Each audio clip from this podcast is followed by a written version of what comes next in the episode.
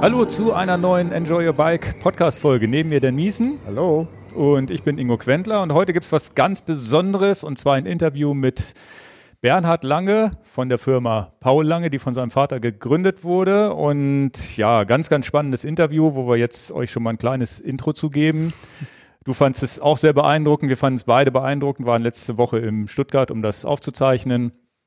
Paul Lange, eine Firma, die vielleicht unseren Hörern so erstmal gar nichts sagt, oder? Ja, das, wir haben ja so eine, ich würde mal sagen, geteilte Zuhörerschaft. Es gibt sicherlich die Leute, die hier den Podcast von Ingo und mir hören, weil sie über Fahrradtechnik, über Erlebnisse, die wir so haben, gerne berichtet, äh, unterhalten werden. Und, und äh, dann haben wir aber auch eine äh, Kundschaft, die vielleicht auch so, ich weiß das von vielen anderen Außendienstlern äh, gehört wird, ähm, von auch anderen Fahrradgeschäften gehört wird und so. Also wir haben ja auch ein Fachpublikum, was viele Sachen äh, schon, den, den viele Sachen klar sind. Und die Firma Paul Lange ist eigentlich eine Firma, die für Händler bekannt ist und nicht für den Endkunden direkt, weil der Endkunde kennt sein Fahrradgeschäft um die Ecke. Und Paul Lange, wer ist das denn? Genau. Das werden wir heute mal aufklären. Was, wer ist das eigentlich im Hintergrund? denn einer muss ja mal die Teile hier irgendwie nach Deutschland bringen und an den Mann bringen. Ja, das Hauptthema bei Paul Lange ist Shimano und auch das Thema mit Bernhard Lange natürlich, die Entwicklung, wie hat sich das mit Shimano entwickelt. Ganz, ganz bemerkenswert, wir haben ja einen Distributor, der mit Japan zusammenarbeitet seit über 50 Jahren, um Shimano-Teile nach Deutschland zu bringen und mit einer familiären Hintergrundsituation und Geschäftsbeziehung mit den Japanern, was mich auch sehr, sehr beeindruckt hat in, in dem Gespräch. Und ja, jedes Shimano-Teil, was ihr kauft, auch bei uns kauft oder was wir ans Rad schrauben, läuft eigentlich einmal durch das Lager von Paul Lange, kommt dann zu uns und ähm, das ist äh, deren wichtigste Marke. Die haben auch noch andere Vertriebsmarken, wie zum Beispiel Giro. das darf Ingo nicht nochmal sagen, da greifen wir schon vor. Kleines, also, kleiner Spoiler, also ich habe mich dann einmal, habe ich ein Fauxpas gemacht. Ich meinte eigentlich die Laserhelme, habe dann aber irgendwie Giro gesagt in dem Augenblick. Äh, netterweise war der Bernhard mir da nicht sauer drüber. Das hat, musste es aber klarstellen. Er hatte das Gefühl, das klarstellen zu müssen und war natürlich auch richtig so. Hatte ich dann äh, in, in, dem Interview falsch gesagt. Aber wir haben es jetzt bewusst uns entschieden, das nicht rauszuschneiden. Könnt ihr euch drauf freuen? Es sind halt Fehler, die passieren und äh, in dem Moment, wo du das gesagt hast, es lief mir auch so ein Schauer übers Gesicht. Oh, ja. da hat er sich aber vertan. Also es aber hätte auch sein können, Bernhard Lange, das zeichnet ihn auch aus. Er, wir haben ihn als zwischenmenschlich sehr, sehr nette Person kennengelernt. Wir haben ja auch nochmal anderthalb Stunden danach gequatscht, was wir gar nicht so erwartet hatten und tolle, tolles, tolle, interessante Gespräche geführt, die wir leider nicht auf Kamera dann hatten oder in, in Form von Ton. Ähm, das zeichnet einen natürlich auch aus, da nicht beleidigt zu sein. Das fand, fand ich sehr nett. Danke nochmal, Bernhard, wenn du das jetzt auch hörst. und ähm, ja, die vertreiben natürlich auch viele andere Dinge, die, die ihr vielleicht seht. Die, die, was, was, was haben wir denn noch? Die, die Pearlizumi Kleidung zum Beispiel. Shimano macht ja auch nicht nur Teile, sondern auch Kleidung, Schuhe und sowas. Feedback Sports, ne? Also diese ganzen Sachen, diese Montageständer und so. Genau, Elite Trainer und die Flaschen und das alles. Aber Key ist. Key ist, ähm, im Prinzip kann man sagen, die Firma Paul Lange, das, das ist die Firma, die Shimano nach Deutschland gebracht hat. Genau. Ja, so könnte man es, glaube ich, am besten beziffern. Irgendwann muss es ja mal anfangen und das war äh, der Beginn einer langen Beziehung, wie wir ja auch kennengelernt haben. Du hast es ja schon gesagt, über 50 Jahre steht da die Geschäftsbeziehung mit Shimano und äh, es ist sicherlich auch einzigartig, dass ähm, man sich gegenseitig die Treue hält. Ja, vor allem über der, die Dauer. In der, in der Fahrradbranche ist das nicht selbstverständlich, dass man eine Marke als Distributor äh, so lange hat, das wechselt öfter schon mal. Und das ist sicherlich auch eine Sache, die in dem Interview nochmal rauskommt, dass das ja. auch wirklich sehr freundschaftlich ist. Das, äh, dieser Begriff fällt heute, glaube ich, öfters, freundschaftlich und mhm. äh, freundschaftlicher familiärer Umgang. Ja, eigentlich ist es das schon, ne? Das, und den, den Zuhörern, bevor das hier losgeht, klarzumachen, wen haben wir da als Interviewpartner? Ja, also so ein paar Sachen, wie gesagt, mein Versprecher haben wir schon angeteased. Interessant auch, die Ausbildung in Japan, die er auch durch, durchschritten hat. Schöne Geschichte, die wir da gehört haben. Punch in the Face ist mir auch ein Begriff, der mir im, Gesi äh, im Gesicht geblieben ist, im Gedächtnis geblieben ist. Also, Ingo, also Ingo hat nicht einen ins Gesicht gekriegt, das können wir Aber Punch in the Face war, war, eine, war eine tolle Sache. Ähm, ja, AB-Fragen. Wir haben eine schöne AB-Fragenrunde. Ich glaube, mit bestimmt 15 oder 20 Fragen. Und erstaunlicherweise mh, hm, hat er selten oder so gut wie er gar hat, nicht. Nein, er hat er, auf jede AB-Frage eine Antwort gegeben und hat nicht gesagt, die überspringen wir. Nee, erstmal das weiter, und, und, er hat auch nicht eine Diskussion oder irgendwas, also hat auch nicht das Gefühl, so wie wir immer, wir rechtfertigen uns immer oh, die Frage und ja, weil so und so. Wie aus der, also alles wie aus der Pistole geschossen und hat sich genau überlegt, was er antwortet und hat aber auch nichts weiter dazu gesagt. Also fand ich, fand ich auch cool, dass er es auch mitgemacht hat. Also, und die letzte Frage war auch ganz schön, auf die auch nochmal achten.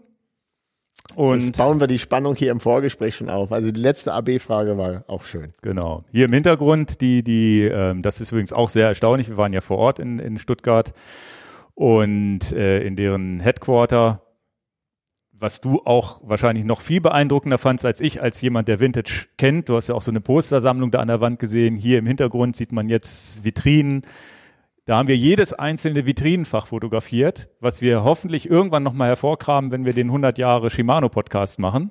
Ja, stimmt. Der kommt dieses Jahr auch noch. Ja, da werden wir dieses Jahr was machen. Dauert vielleicht noch zwei, drei Monate.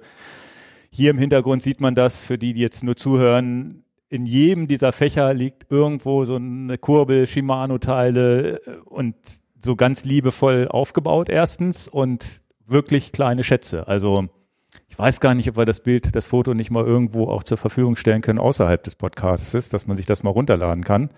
Überlege ich mir noch, falls mir was eingefallen ist, verlinke ich es. Wenn nicht, kommt es spätestens zum 100 Jahre Podcast. Vielleicht können wir mal so eine kleine Galerie da über iCloud oder Google mal zur Verfügung stellen, wo Leute, wo man sich mal ein bisschen durchklicken kann.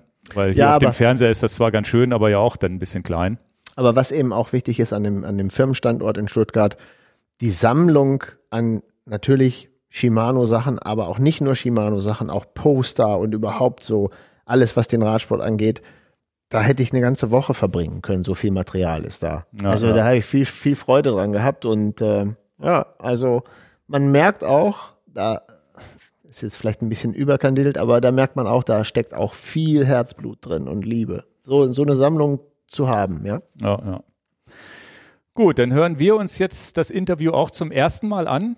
Stimmt. Und das ist nicht gelogen. Wir haben es uns natürlich, wir haben es aufgenommen, aber natürlich, meistens hören wir unseren eigenen Kram nicht nochmal nach. Genau, wir, wir hören uns das jetzt äh, selber mit euch nochmal live äh, alles an und sehen uns das natürlich auch an. Und danach melden wir uns nochmal, weil es gibt noch so einige Punkte, wo wir bestimmt nochmal drauf eingehen werden.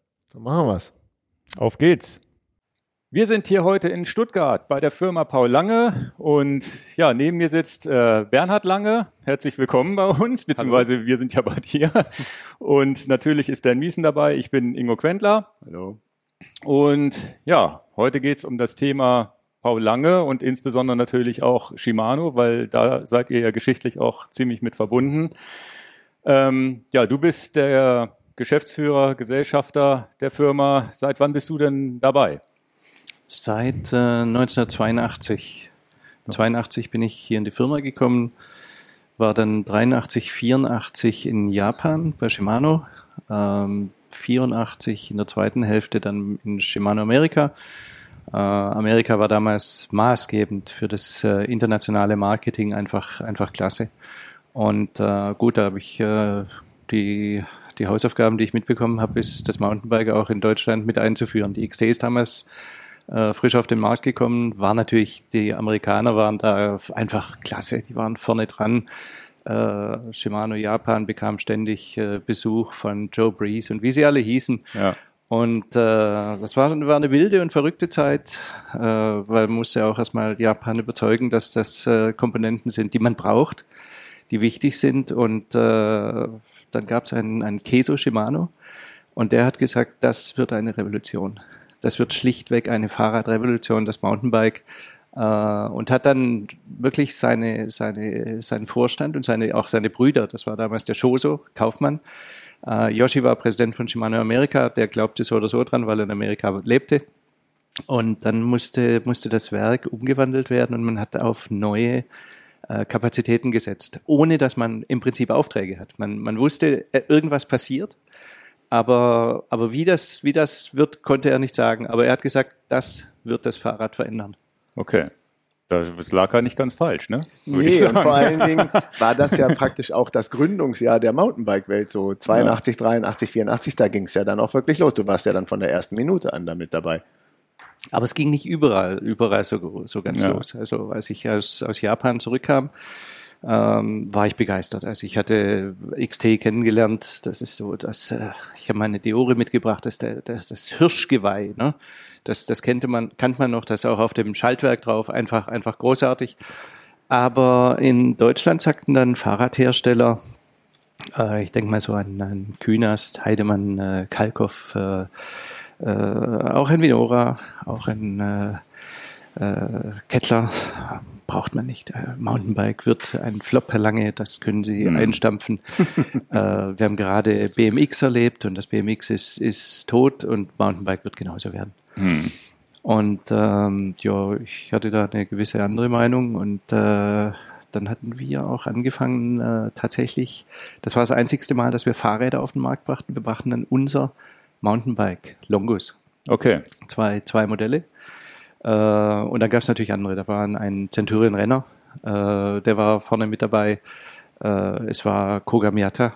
Äh, es war ein, ein offenes äh, Filiger, offene Scheune, Giant. Giant Merida war vorher noch gar nicht so in Europa vertreten und plötzlich kamen die mit dem Mountainbike. Mhm. Und die, die deutschen Hersteller, für die war das tatsächlich, äh, ja, was passiert denn da um uns herum? Warum, warum werden wir nicht mehr so akzeptiert? Wir haben doch wunderschöne Dreigangfahrräder und äh, wir haben auch Räder mit Positronen, alles toll, aber alle stürzen sich auf dieses Mountainbike. Und, und das war einfach, einfach der, der Durchbruch. Und dann kamen dann auch die Deutschen. Also dann kam ein Kettler, dann kam ein Schauf, dann kam ein Vinora. Okay. Und dann haben wir uns zurückgezogen wieder mit dem Fahrrad diese Marke war im Longos Prinzip, war im Prinzip eine, eine Marketingaktion, wenn man es so genau sieht. Ah, ihr, ihr habt die Marke Longos praktisch selber erfunden, weil es erstmal keiner mit übernehmen wollte, Mountainbike-Räder auf den Markt zu bringen. Also, der, also der, der Name ist ganz einfach, der latinisierte Name von Lange. das ist ja hier schon mal ein Insider. Stimmt. Äh, Mutter, ja, ja. Mutter war also Sprachlateinisch. Und, ja, äh, das konnte gar nicht anders heißen. Ja, ja. Jetzt haben wir schon einen Insider rausgehauen, den wahrscheinlich nicht viele Leute wissen. Ja, ganz wenige. Ganz wenige. Ganz wenige. Habe ich, glaube ich, in so einem Kreis noch nie gesagt.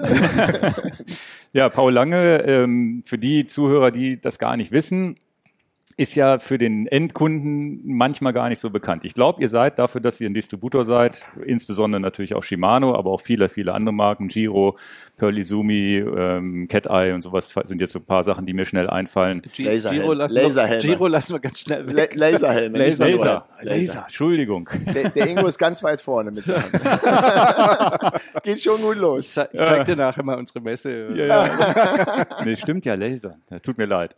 Ähm, nee, aber das äh, ihr, es ist ja so, dass normalerweise ein Distributor nie in die in den Vordergrund äh, erscheint, aber bei euch ist es schon so, dass ihr einen Bekanntheitsgrad habt auch bei bei den Endkunden, obwohl der ja nun bei euch nicht direkt einkaufen kann. Und ich weiß ja, Paul Lange ist meines Wissens 1949 gegründet worden. Ist das richtig? Das so roundabout? Richtig. Das ist richtig. Und äh, du bist dann 83 dazugekommen. War das denn von vornherein klar, dass du mit in die Firma kommst? Und wie ist äh, Paul Lange überhaupt, hat das angefangen? Also was war vor Shimano, wann kam Shimano überhaupt dazu? Lief das alles reibungslos? Das sind so Dinge, ich kann da, das sind jetzt viele Fragen auf einmal, da kann, man, kann ich gleich nochmal nachhaken, aber das ist so das, was natürlich auch ganz interessant ist. Das ist fast abendfüllend, was ich jetzt erzählt ja. also 1949 äh, hat sich mein Vater mit äh, meiner Mutter zusammen selbstständig gemacht. Ähm, Vater war eigentlich derjenige, der die Firma nach außen repräsentierte äh, zu den Kunden und auch, äh, wobei die Rollen am Anfang noch gar nicht klar waren. Ja. Und, und, und eigentlich seine erste Aufgabe, ich brauche Produkte. Mhm. Ja, ich brauche Produkte. Also äh, man gründet eine Firma und da steht auch drin äh, für Fahrradteile, aber im Prinzip hatte man noch keine Fahrradteile. Und meine Mutter war Diplomkauffrau, mhm. sagt man heute. Sie war natürlich Diplomkaufmann. Denn als Frau, hat sie uns immer erklärt, musste sie ihren Mann stehen. Ja und hat sich durch alles durchboxen müssen. Ja, ja, klar. Früher war das ja auch wahrscheinlich als Frau nicht so einfach, wie es heute ist. Nein. Ja. Ähm, Vater ging dann, äh, wir haben französische Familie, ging dann relativ schnell nach Frankreich und suchte sich äh, Vertretungen für Zahngrenze, mhm. äh, für Bereifung. Äh, das war die Volbert-Bereifung. Äh, Zahnkränze waren von Maillard. Äh, die erste Lieferung, die kam, war noch eine Vorkriegsproduktion, die draußen gelagert ist. Das heißt, es kam damals an, Zahnkränze komplett verrostet und Zehn eingelaufen. Jahre alt. So. Und dann äh, jetzt äh, Vater war jemand, der ja ähm, die Sache dann an sich gerissen hat. Also einfach Zahnkranz wurde aufgeschraubt, Petroleumbad. Äh, Firma war gleich Wohnzimmer, war gleich Kinderzimmer. Einfach Mhm. so, als äh, wie, wie das eben 1949 war. Das Land lag auch noch in Trümmern. Ja, ja, klar. Äh, übrigens zur Fahrradproduktion aus Deutschland äh, oder Teileproduktion, die lag in Asche.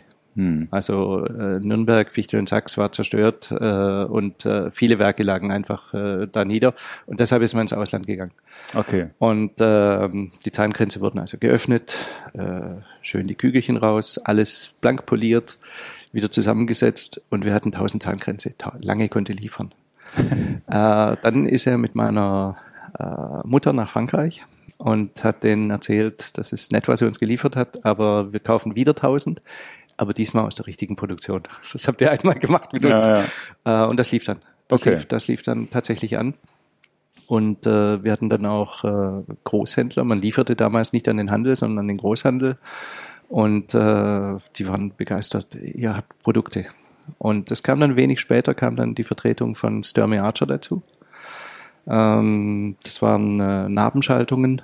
Ähm, wir konnten ebenfalls dann liefern. Hm.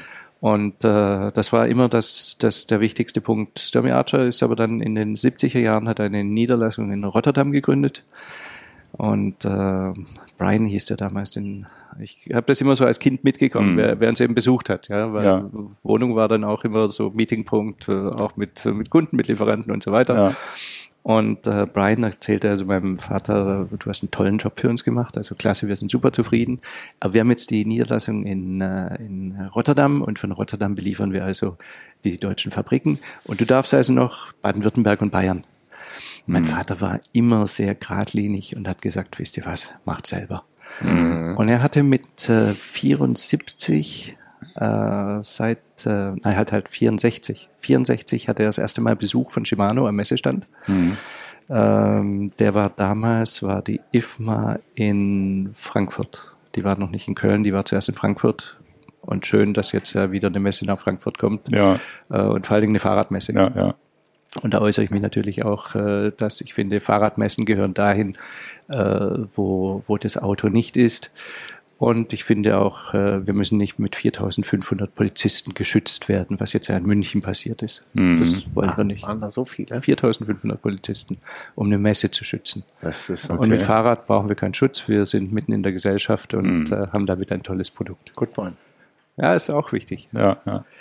Ähm, dann äh, hat mein Vater, 64, wie gesagt, erster Kontakt, 66 an den Shoso Shimano, ein Telex geschickt. Telex Zipstreifen, kennen viele gar nicht mehr, ich kenne es auch noch.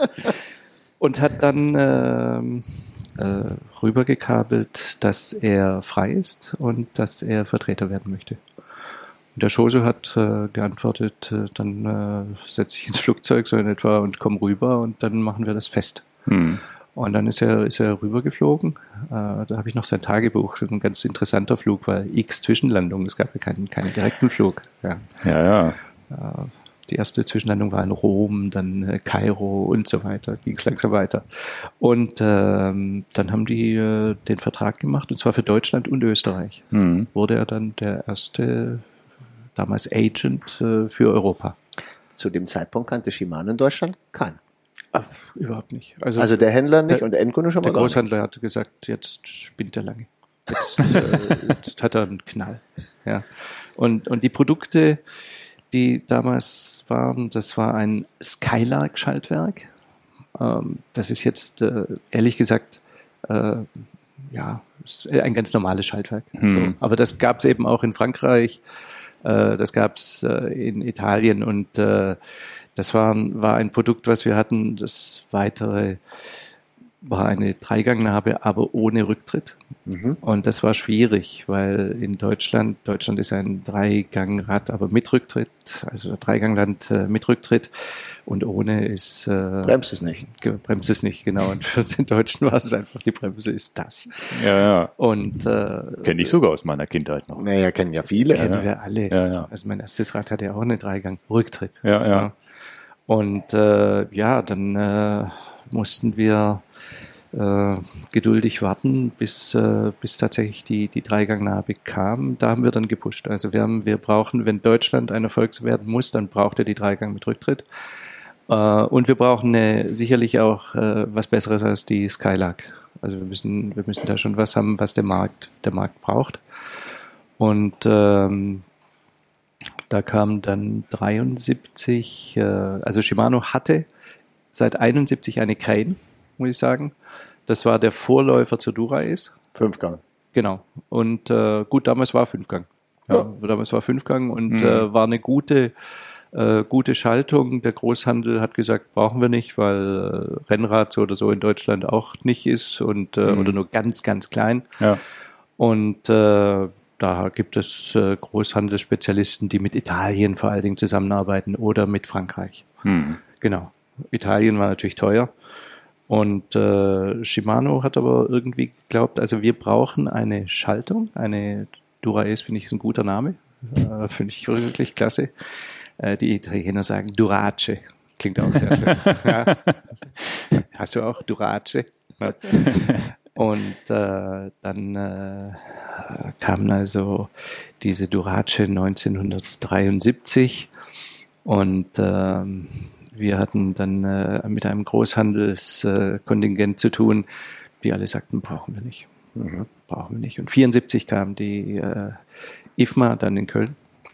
Und äh, der Jose Shimano hat gesagt, Paul, du hast uns äh, tolle Tipps gegeben, Dreigangnabe, da komme ich noch zu sprechen. Mhm. Du hast uns gesagt, wir brauchen was, was Besseres als diese Skylark.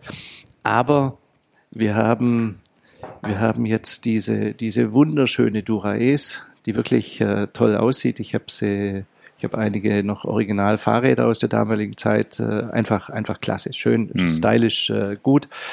Ähm, wir müssen ehrlich gesagt von dir fordern, dass du auf der Messe 1000 Dura-Ace-Gruppen verkaufst. Ist das 74? 74, 1000 Dura-Ace-Gruppen. Und ähm, dann hat äh, mein Vater sich damals mit äh, seiner Sekretärin hingesetzt und äh, dem Außendienst. Äh, wie machen wir das? Keiner also, will sie momentan haben. Kein Großhändler. Kein einziger. Das heißt, normalerweise war das Vertriebsmodell damals nicht ihr direkt an den normalen Händler, sondern an einen weiteren Großhändler, der die einzelnen Händler genau. normalerweise genau. beliefert hätte. Das, und da seid ihr nicht rangekommen an den Großhändler, weil ja. die nicht wollten. Okay. Und dann hat äh, mein Vater gesagt, wisst ihr was? wir müssen an den Handel. Wir müssen direkt an den Handel. Und dann haben sie äh, ein Schild, einen Messestand, äh, suchen Händler. Suchen Händler für unsere Produkte. Und äh, da kam dann äh, ein, ein Altmann in München, damals ein bekannter Händler, Altig, vielleicht kennt ihr noch einer, Mannheim, Rudi Altig, mhm. war einer der, der ganz Großen.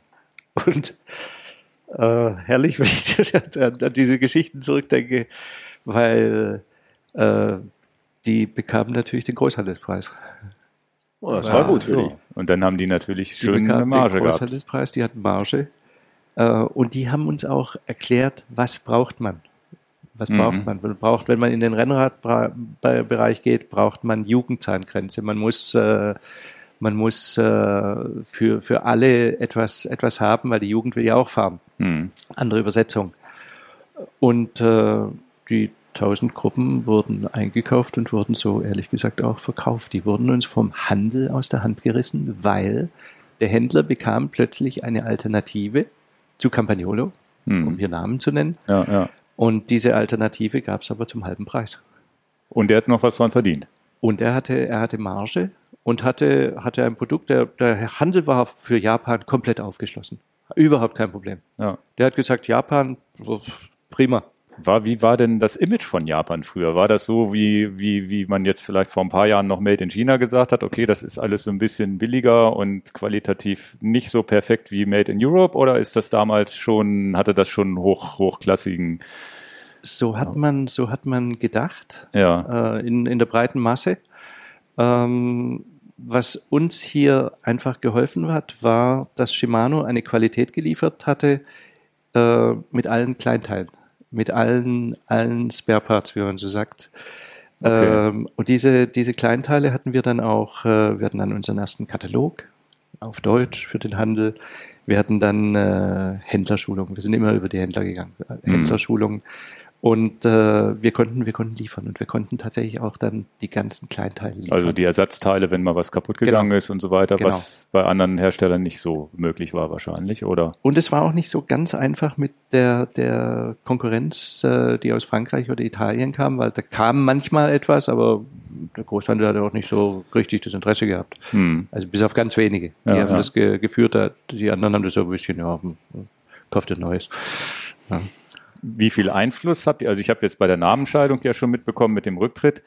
Das wäre ja nochmal super interessant, wie das Verhältnis war. Einmal glaube ich ja, dass ihr auch ein familiäres Verhältnis zur Familie Shimano hatte, so wie ich es jetzt schon ein bisschen recherchiert habe. Und aber auch, was mich auch persönlich interessiert, wie viel Einfluss habt ihr denn gehabt damals? Also wie viel, wie viel Paul Lange steckte damals schon in den Shimano-Produkten und ob das vielleicht heute auch immer noch so ist, dass immer ein bisschen Paul Lange da noch mit drin ist, weil, weil, weil ihr da vielleicht auch noch ähm, Ideen vom, von, von eurer, eurer Erfahrung mit reinbringt. Also wir haben 74 bekamen wir ähm, ein weiteres tolles Produkt, das war die Dreigang-Rücktrittnabe. Und äh, das war, damit waren wir natürlich ein Dorn im Auge bei der Firma Fichtel und Sachs, äh, die einen, sage ich mal, durchaus äh, Top-Job gemacht haben, was den Handel anging. Die hatten auch Ersatzteile und hatten eine gute Qualität. Aber wir haben sie damals zum ersten Mal herausgefordert. Und äh, dann kam ein Produkt, äh, Positron, das war für uns eine große Überraschung. Ähm, die Positron war die erste äh, Schaltung mit einer Rasterung. Und zwar durch eine Rasterung, durch einen, ich habe sie jetzt eine Positron mit Dreigang. Äh, das war ein starrer, starres Kabel. Und hier drüben, hinten war eine Ratsche und dadurch, ich kann es glaube ich hören, war ein, ein Klackgeräusch. Wir können das nachher nochmal abfilmen, dann können Ja. wir das nochmal als Teil mit reinbringen. Okay. Genau. Aber erzähl aber weiter, man, Entschuldigung. ich glaube, man hört es aber ganz Ja. gut. Ja. Und dieses, diese Positron war eine Kettenschaltung. Ähm, die zeigten wir dann auch auf den Hausmesseständen. Wir haben jetzt unsere Hausmesse, dann hatten die Firma Steiger in Stuttgart hatte eine Hausmesse, die Firma Vinora hatte eine Hausmesse und äh, wir stellten das dann vor und ähm, dem damaligen Einkaufsleitern und die sagten, ja, bringt mal so ein, ein, Messeständer mit. Das war ein Messeständer, wo also die Schaltung dann eingebaut war, wo, wo der probieren konnte. Und die hatten alle ihre Schaltungen, die aber keine Positron hatten. Und die Händler kamen dann zu uns, wir haben das denen immer gezeigt und die sagten, ja, ist ja sensationell, das ist ja klasse, das ist ja, da kann ich ja nicht mehr falsch schalten und meine Kunden können nicht mehr falsch schalten, weil der Gang ist ja dann eingefügt. Dann haben wir gesagt, ja, das ist äh, super und äh, wo kriegen wir die Räder? Ja, weil hier gibt's nichts. Also, ja, da müsst ihr mit dem Einkäufer reden hier. Und äh, ich kann mich noch äh, erinnern, äh, 74 war ich ja eigentlich noch ein junger Bub. Äh, Firma war übrigens immer präsent. Also ich war im Urlaub, war ich hier und wenn ich später irgendwann mal ins Ausland reisen wollte, dann hat mein Vater immer gesagt, das ist kein Problem. Geld Mhm. kannst du dir hier verdienen. Und dann bist du vier Wochen hier im Urlaub und dann kannst du immer noch, die Sommerferien Mhm. sind ja zwei Wochen, kannst noch zwei Wochen äh, wegfahren.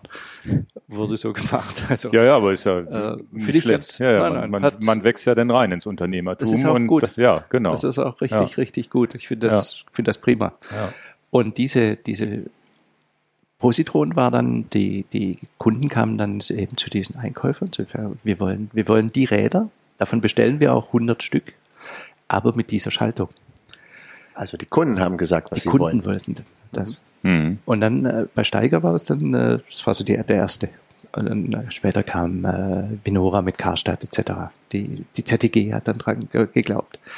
Und äh, aber bei Steiger war das dann am ersten Tag der Messe bekamen wir also einen Auftrag von 5000. dieser, dieser Produkte. Okay. 5000 Schaltungen. Am ersten, Wow, am ersten Tag. Am Ende der Messe waren es 20.000. Okay. Also war 74 schon so ein richtiger, Das war Das ist so ein richtiger das Meilenstein Shimano, vielleicht. Shimano war dann im Markt. Hm. War im Markt. War noch nicht so überall geliebt. Bei den Großhändlern nach wie vor nicht so Mhm. richtig. Aber mit der Positron ist man reingekommen.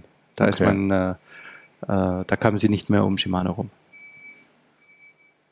Ja, spannend. Also das heißt, ihr wart dann auf einmal ja mehr oder weniger etabliert. Sind denn die anderen Produkte, die ihr vorgemacht, vorher gemacht habt, dann auch alle weggefallen, die Reifen und solche Sachen, und ihr habt euch auf Shimano Reifen- konzentriert? Oder? Reifen sind, sind äh, beibehalten worden. Wir hatten Ja. mit Volbert dann ein Joint Venture sogar, eine, eine Tochtergesellschaft. Ähm, die Volbert GmbH wurde dann gegründet und waren, waren ganz stark äh, im sportiven Bereich. Volbert ist dann aber ähm, an Michelin verkauft worden und Michelin hat äh, Volbert geschlossen. Und dann hatten wir, hatten wir keine Reifen mehr. Das, das führte dazu. Dann haben wir Michelin weiter äh, betreut in, in, in Deutschland bis heute. Okay. Ähm, jetzt habe ich aber auch mitbekommen, dass das ja super alles anlief und so weiter. Und dann kam irgendwann. Ja, so, so ganz super. Ich meine, äh, mit, mit, mit, der, mit der Schaltung, das, das war, sage ich jetzt mal, von 67 bis, bis 72 war, war Durststrecke. der Durststrecke. Okay, Ja. Da war aber, Durststrecke. aber mit der Dura Ace ging es dann los und dann Positron, das waren dann so die, die Sachen, wo man dann auf einmal war im Markt. Ging das dann so weiter mit den nächsten Produkten auch? Oder Ja, also dann kam eine, ich glaube, ich habe sie hier nicht, das ist dann eine 600er Schaltung. Das ist quasi die, stimmt, die war ja auch. die Dura ist, äh, ist gezeigt worden, dann kam die 600 und das war, ähm, sage ich jetzt mal, eine Rennradschaltung für jedermann, äh, aber auf, auf sehr gehobenem Niveau. Eigentlich ist es der Vorläufer von der Ultegra, oder nicht? Genau. Die 600 ist die, die, die Ultegra heute. das war Brot und Butter. Das war für den Amateurfahrer eine Schaltung, die er sich, äh, die er sich leisten konnte, äh, die Spaß gemacht hatte. Also das war, das war dann äh, einfach klasse. Jetzt kam irgendwann, glaube ich, in den 80ern, das muss ja kurz vor deiner Zeit gewesen sein, die Dura Ace AX. Ja, Und das Die war aerodynamische ja die Schaltung. aerodynamische Schaltung, wo ihr, glaube ich, wo es, glaube ich, am Anfang ja ganz innovativ und super viel Interesse gab, wo es aber am Ende, weiß ich gar nicht im Detail genau, was da passiert ist, glaube ich, dann auch Probleme gab, ne? Also die, die, die Dura-Ace kam so in den Anfang 80ern, ähm, wurde gezeigt auf der Messe in Köln, auf äh, der Messe in Mailand. Und das war, das war herausragend, weil Shimano, Shimano äh, kommt äh, von, von den Sternen. Der Messestand war Silber. Äh, du hattest einen Radfahrer, der war silber gekleidet, ganz, ganz eng. Äh, ein Aerohelm, auch Silber. Und äh, die Leute waren alle, sowas hatten sie noch nie gesehen. Also ein, ein, ein, ein ganz, ganz starker, überzeugender Auftritt. Äh, die Komponenten tatsächlich äh, aus, aus dem Aerotunnel rausgeschnitten, windschnittig. Äh, super, das war, das war der Zeit weit voraus. Ähm, woran man leider nicht gedacht hatte, war dann ganz einfach, dass äh, äh, der äh, Schalthebel bekam einen eigenen Anlötsockel und ähm, man hatte vergessen, dann mit den Rahmenherstellern zu sprechen, dass die dafür sorgen müssten, dass das auch bestellt wird. Ach so. Dann passte der Hebel gar nicht. Der Hebel passte nicht. Dann hatten wir äh, ein Pedal, was äh, zwar fantastisch war. Es war, also ich konnte, hatte ein Pedal, der einen Winkel hatte, äh, der einmalig war, aber die Pedalachse war nicht stark genug und brach. Es gab also auch technische Probleme, es gab Lieferprobleme und es gab eine, äh, eine Spezifikation, die ich einfach nicht einsetzen konnte. Und damit äh, war das Produkt nach dieser sensationellen Vorstellung einfach tot. Es ist zu schnell in den Markt reingepusht worden. Äh, der Verkauf hat sich sicher gegen die Technik durchgesetzt, äh, was dann übrigens danach nie wieder passiert ist, Okay. dass sich der Verkauf über die Technik gestellt hat. Ach. Das ist dann in Japan ganz klar, dass äh, äh, Technik zuerst, äh, Produkte werden getestet, werden vielleicht sogar auch im Rennfeld getestet, mhm. aber bevor es in den, zum Kunden kommt, sind die Produkte ausgereift. Mhm. Und das war ganz klare Voraussetzung äh, des jetzigen Präsidenten, dann auch Yoso Shimano, der viel später dann Präsident wurde.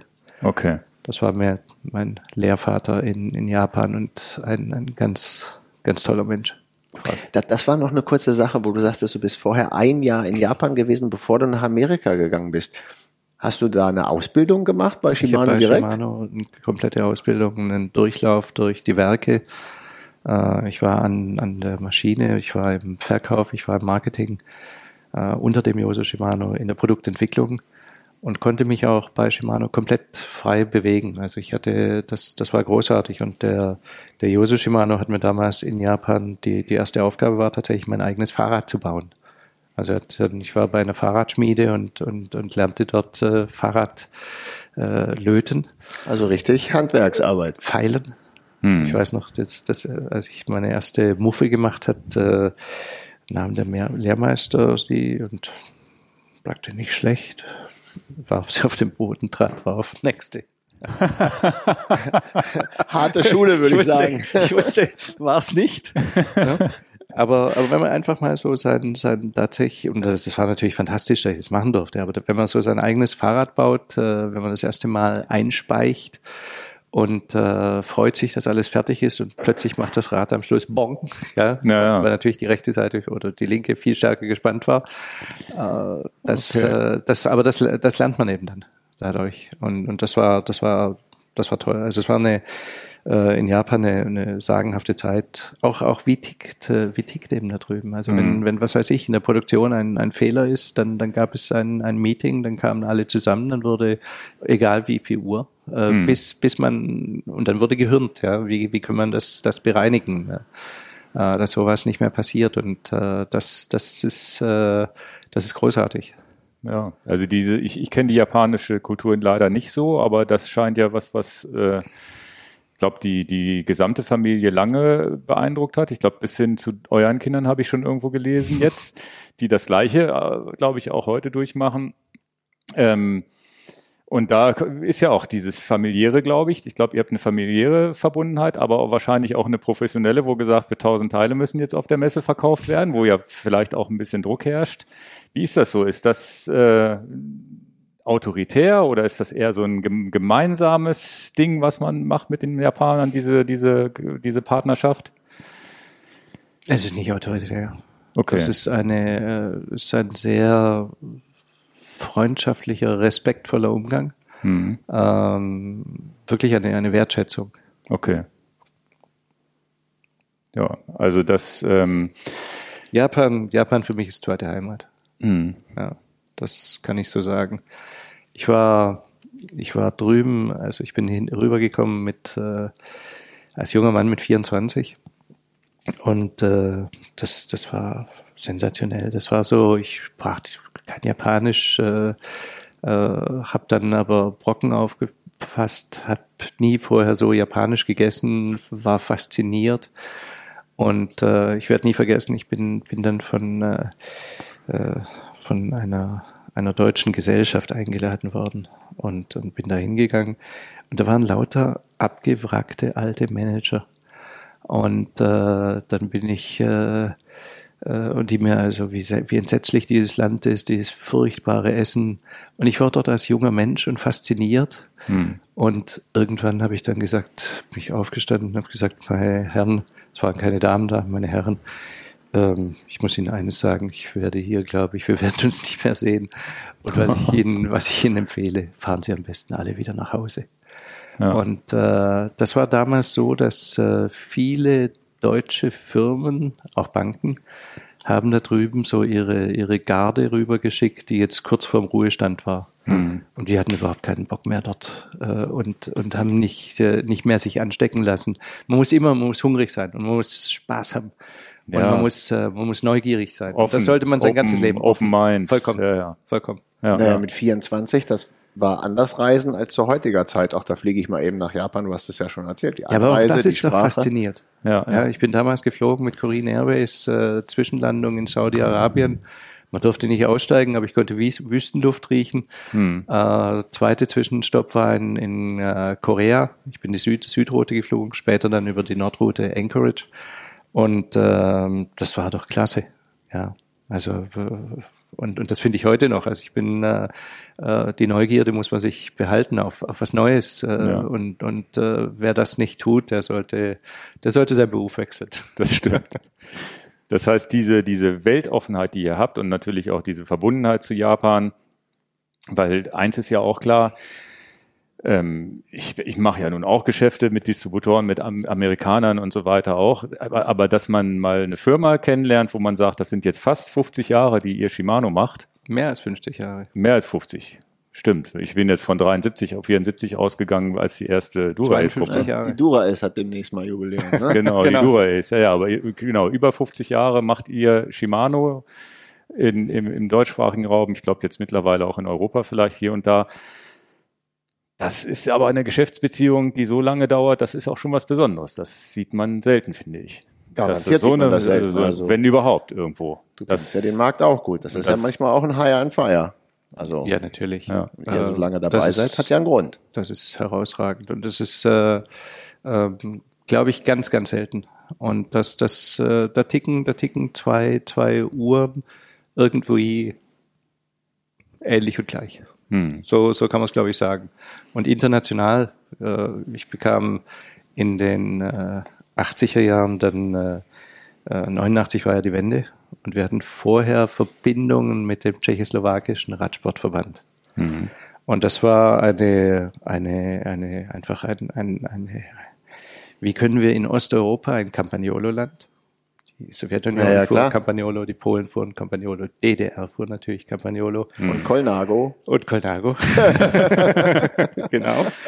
äh, wie können wir, wie können wir dort eindringen? Und äh, ich hatte Verbindungen äh, über einen äh, tschechoslowakischen, damals war es ja die Tschechoslowakei, tschechoslowakischen äh, Dissidenten Jan Kuber, äh, ein Freund von Václav Havel, der ähm, gesagt hat, du, ich habe da mal so meine Fühler ausgestreckt, also da drüben, die finden Shimano gar nicht schlecht.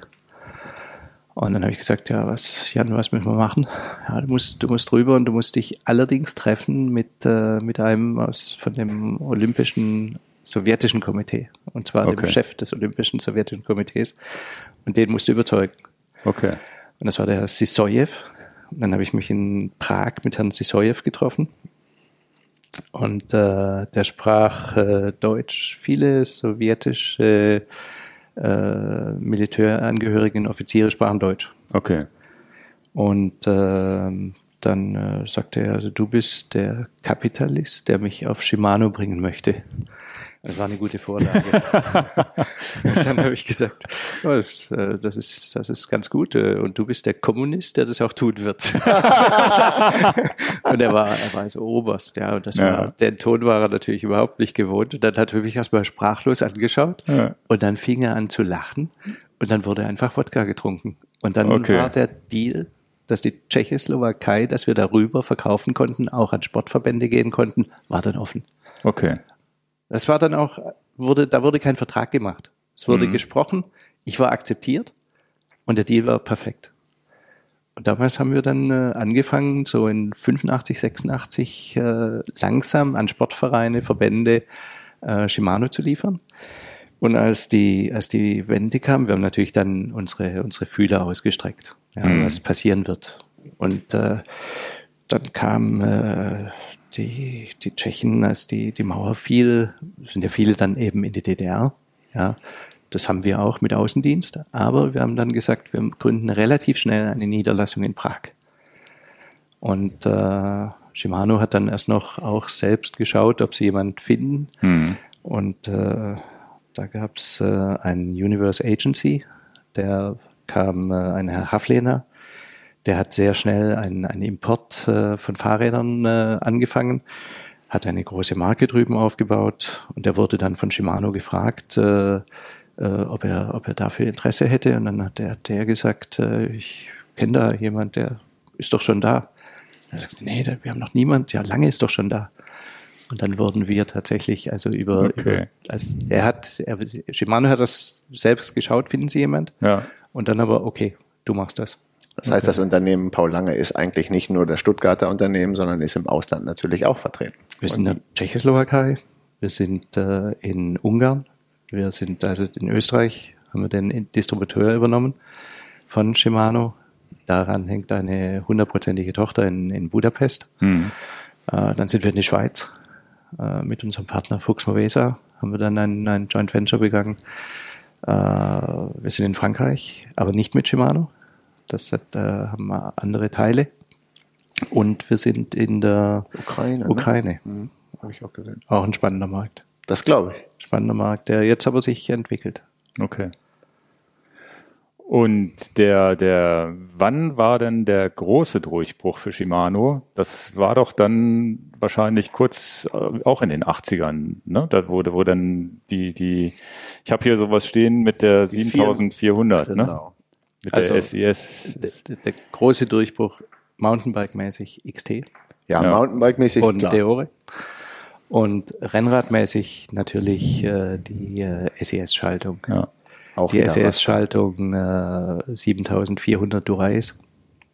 Äh, das war, Das war doch 84, da warst du schon voll an Bord, ne? Ja. Ja. ich habe die, die Entwicklung mit drüben erlebt. Okay. Ich kenne noch diese Klickgeräusche. Das wurde Da hast du jetzt die Klick, Prototypen Klick. auch gesehen Ja. schon. Okay. Ja, ja. Ich habe gesehen, wie der eine oder andere, äh, ein Entwicklungsleiter, der, der hieß Joe, äh, Rennfahrer selbst gewesen. Ich weiß noch, wie er dann die, die Pedalachsen gefeilt hat, gefliffen hat. Äh, es gab ja 3D und so, das war noch nicht so, Ja. so ganz alles da. Es war sehr viel noch Handarbeit. Ja, ja. Und äh, die Idee von der SES, äh, ich habe vorhin schon von Keso Shimano berichtet, das war Keso. Keso, der in Italien, es war der Giro, in, im Rennen dabei war. Und äh, der sieht sich natürlich das Rennen an und ist begeistert, aber er sieht auch die Technik. Klar. Und er sieht, wie der Radfahrer eben äh, den Gang im Prinzip vor, vorwählt und äh, hofft, dass er dann sitzt. Und er hat eben mitbekommen, dass äh, Start-Ziel und dann eben das Ziel und der hat sich verschaltet und am fährt einer andere vorbei und der ist eben Dritter oder Vierter Mhm. geworden. Ja, er hat gedacht, da stimmt doch was nicht. Da müssen wir doch was machen. Da muss doch der Gang muss doch justiert werden und in dem Fall ein Klick. Ne? Und dann kam also die Messe auch wieder, eine Messe und äh, eine wunderschöne Durais. Also sie war Mhm. traumhaft und vor allen Dingen nach, nach der äh, Aero-Katastrophe, nach der Aero-Katastrophe. Und da hat mir übrigens auch Keso einen sehr guten Tipp gegeben. Keso hat mir gesagt, äh, wir brauchen äh, in, in unserer Family brauchen wir manchmal, wir brauchen diesen Punch, hat er gesagt. Wir brauchen einen Punch, ja, also Okay. einen Schlag ins Gesicht, äh, der trifft, Mhm. aber sei eins versichert, anschließend werden wir stärker. Mhm. Aus Fehlern lernt man ganz einfach gesagt. Ganz einfach. Wahrscheinlich doof. Ne? Ja, ja. Nein, nicht doof, das, das Ja, ist einfach so. Er, er wusste, das Produkt war klasse, zu früh in den Markt gekommen worden, der Verkauf hat gedrückt. Mhm. Äh, das passiert nicht mehr. Wir bringen jetzt eine Duraes. Wir machen das mit dem Rastersystem, klick, klick, klick. Und äh, die Konkurrenz äh, wird äh, erstmal, hat er gesagt, äh, wird erstmal erstaunt sein. Ja, und die Rennfahrer und alle anderen haben gesagt, das ist doch idiotisch, weil das braucht keiner. Aber Shimano hatte Teams. Und diese Teams haben sich haben genau eines, die waren dann eben Massensprint. Mhm. Ja. Und dann konnte der halt runtergreifen, macht einmal Klick und ist dann im richtigen Gang, während die anderen nicht mehr schalten konnten und fährt an denen vorbei. Ja, ja, ja. Das ist Plötzlich- sofort der Wettbewerbsvorteil. Plötzlich, alle, die gelacht haben, haben nicht mehr gelacht. Ja, ja. ja. Und alle Konkurrenten kamen sooner or later mit einem ähnlichen System. Heute gar nicht mehr wegzudenken. Nein.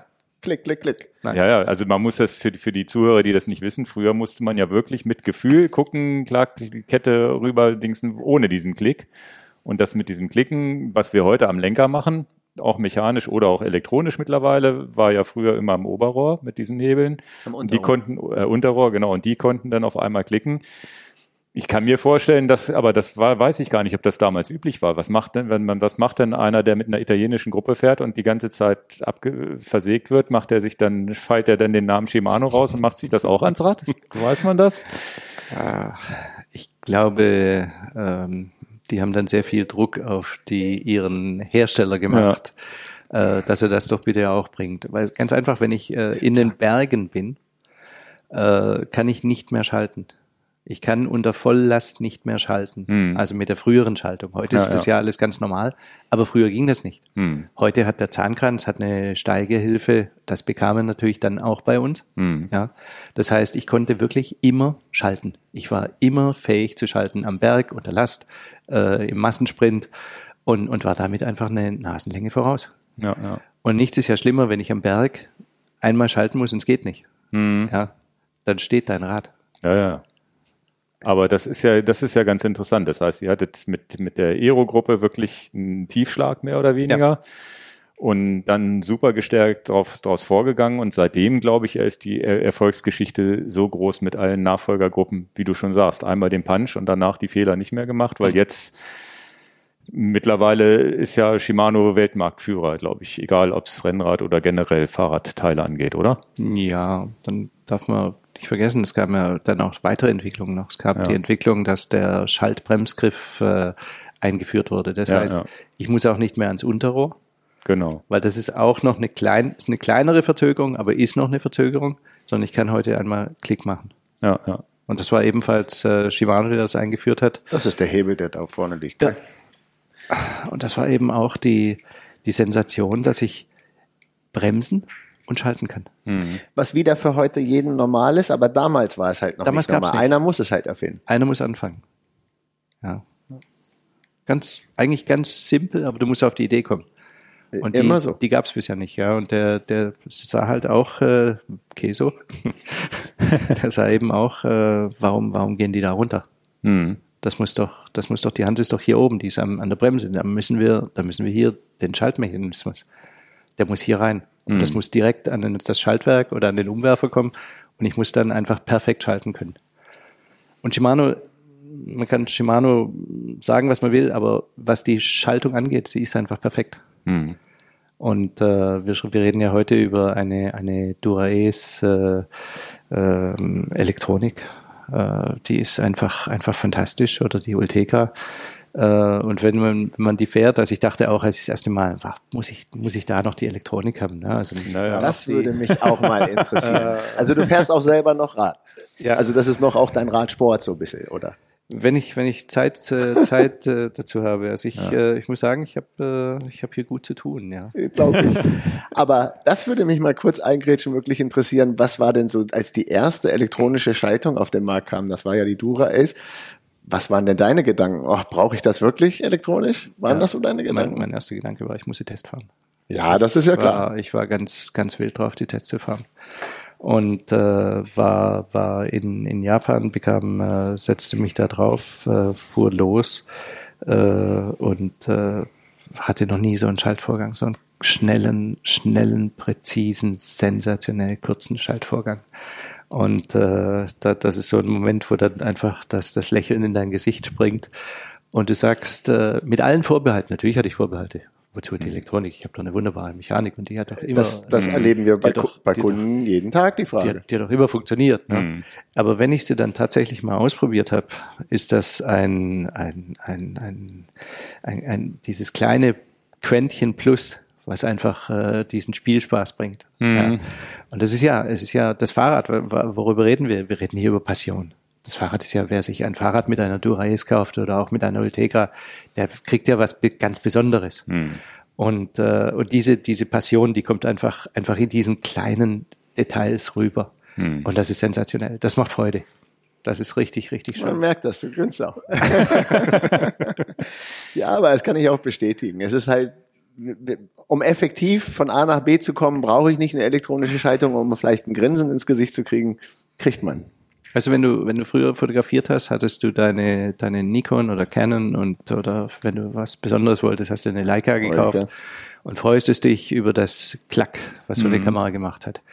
Und, und heute, als ich, als ich meine erste digitale Kamera, habe ich auch, ja, brauchst du das, brauchst du das nicht und das äh, und äh, Fotografie ist mein, mein Hobby und das mhm. ist äh, das ist einfach heute. Ich habe auch noch äh, die schöne mechanische, aber wenn ich wenn du mich fragst, wie viele Fotos ich heute noch damit mache, mhm. das geht auf null zu. Das ist tatsächlich mal, wenn ich ganz ganz viel Spaß haben möchte, aber die Möglichkeiten, die ich heute in der digitalen Fotografie habe, das ist nicht mehr wegzudenken. Ja, ja. Und das ist auch im im Fahrrad ist das ein ein, ein Sprung nach vorne. Ja äh, Bremse, Scheibenbremse oder Felgenbremse. Hm. Ja, gab's, äh, ach, was habe ich mir angehört? Braucht man überhaupt nicht. Scheibenbremse. Wie hast du das gesehen? Hast du auch gesagt, braucht man nicht oder? Nein, ich fand das einfach äh, aus, äh, also wenn du, wenn du die, die technischen Vorteile kennst und wenn du die, die den Griff einer, einer Scheibe, äh, du fährst ja Motorrad nicht mehr mit mhm. Trommelbremse oder Auto mit Trommelbremse, äh, da, da brauchst du die Scheibe. Ja, und. Du, du hast ja auch mitgekriegt, die Erfahrung vom Mountainbike war ja auch schon lange da mit Scheibenbremse, wird ja gar nicht mehr wegkommen Ist das vom Mountainbike. Wahrscheinlich so ein Wiederholungs- oder wahrscheinlich so ein Déjà-vu. Keiner wollte das Mountainbike und man, ihr wusstet, es ist das Richtige und, und genauso ist es bei der Rennradscheibenbremse ja auch. Die, ja.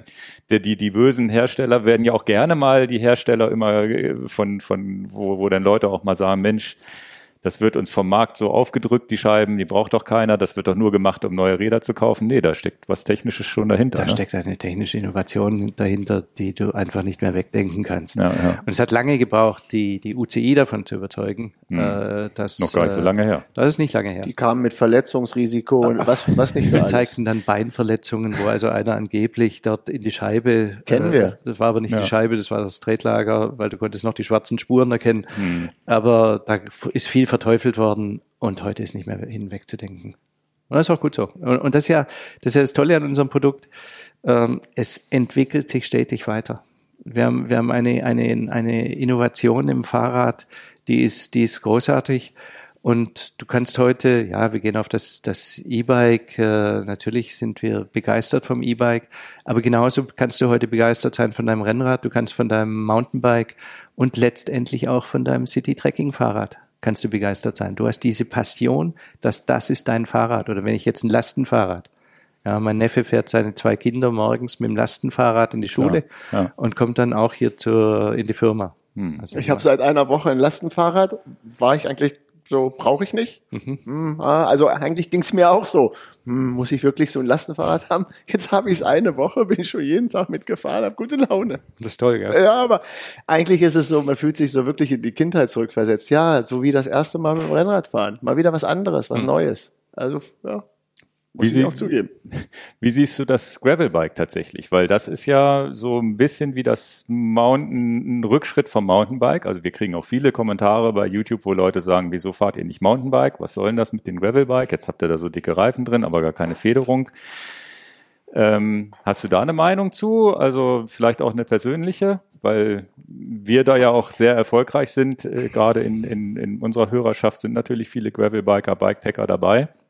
Also ist natürlich auch eine, auch eine Innovation, die sich irgendwie langsam, Specialized war, glaube ich, einer der ersten, die, wo das mal hier rüber geschwappt ist, die sich jetzt auch langsam durchzusetzen scheint. Und man sieht es auch im Stadtbild. Also es gibt ja auch so den Stadt-Trekking-Bike, der Otto Normalmensch fährt ja auch teilweise mit so Rennlenker und dicken Reifen. Ich würde heute mal ganz klar sagen, das Gravelbike ist nicht mehr wegzusehen. Äh, ja. Das ist eine Bike-Kategorie, die ist da, die ist mhm. wichtig, ganz, ganz wichtig. Äh, das Mountainbike bringt den Spaß. Viele Mountainbike-Komponenten sind dann in Trekking, Sitting-Bikes äh, eingegliedert worden. Breitere Reifen, bessere äh, Bremstechnik etc., bessere Lenker, bessere Vorbauten, Qualität. Hm. Das Mountainbike hat Qualität in vielen Bereichen des Fahrrads geschaffen. Aber letztendlich das normale Fahrrad, wenn ich jetzt vom Mountainbike in Rennrad gehe und dann die Erweiterung zum Gravelbike, das bringt mich zwar in einen Bereich, dass ich nach wie vor Offroad fahren kann, aber ich bin auf der Straße voll dabei. Hm. Und das ist ein, ein ideales Fahrrad. Also ich finde, das Gravelbike ist nicht nur, ist nicht nur ein kleines Segment, sondern wird ein ganz fester Bestandteil bei uns im Fahrradmarkt bleiben und äh, sich noch weiter ausdehnen. Also ich freue mich auf jede Gravel-Komponente, jede Entwicklung, die dort mhm. kommt. Und das äh, tatsächlich erweitert, erweitert das Fahrrad. Und, und wir haben ja bei uns den schönsten Fahrradmarkt, den es gibt. Also wenn du siehst, wir, wir haben das Mountainbike, wir haben das Gravelbike, wir haben das Trekkingrad, wir haben das Citybike, wir haben die Kinderräder, wir haben die Jugendräder, wir haben die E-Bikes, äh, wir haben die Lastenfahrräder. Und das erweitert sich. Hm. Das ist, äh, und da ist noch ganz, ganz viel Spielraum nach, nach oben. Also ich finde, mit Fahrrad haben wir ja das schönste Produkt, was es gibt im Moment. Ja, das stimmt, das stimmt. Und wir haben ja ein bisschen haben wir ja das Gefühl, oder das haben wir auch in unserer Kundschaft, dass das Gravelbike für viele der Einstieg ist, sportlich Rad zu fahren. Ja. Weil die gesagt haben, na, Mountainbike ist mir immer so ein bisschen zu langsam. Also zumindest wir in Norddeutschland, wo es flach ist, ne, mhm. ist das Mountainbike jetzt nicht so das beliebteste Rad. Und mit dem Gravelbike hast du ja wirklich, ähm, haben viele nicht mehr die Angst, die sie vielleicht vorher hatten mit den dünnen Reifen. Ah, was mache ich halt in der Kurve rum oder äh, du hast, um. Du hast eine tolle Übersetzung. Du kannst ja. überall fahren. Egal ob jetzt in Norddeutschland oder Süddeutschland, du hast einfach äh, Spaß. Fahrspaß. Es ist auch unser meistverkauftes Produkt. Es hat das Rennrad verdrängt in den, also vorher war Topseller Rennrad, dann mhm. Triathlon und Gravel war eine ganz kleine Nische. Jetzt dominiert das Gravelbike bei uns. Ja. Also es ist das Dominant, das ist am Verkauf das stärkste Modell. Gravel ist nicht mehr, nicht mehr wegzudenken. wir, wir benutzen ja tatsächlich noch so einen langweiligen Begriff wie Querfeldein. Finden wir auch gut. Ja, Querfeldeinfahrer ist ja ist ein toller Sport, ja. ja, Deutschland viele Weltmeister gehabt. Ja die ähm, für euch natürlich auch ganz wichtig, für, für uns tatsächlich, wir haben da gar, so gut wie gar nichts mit zu tun, es sind ja tatsächlich auch die die E-Bike-Geschichten. Das heißt, ähm, Shimano ist ja irgendwann in diesen E-Bike-Markt mit eingestiegen und ich glaube, spielt da jetzt auch eine führende Rolle.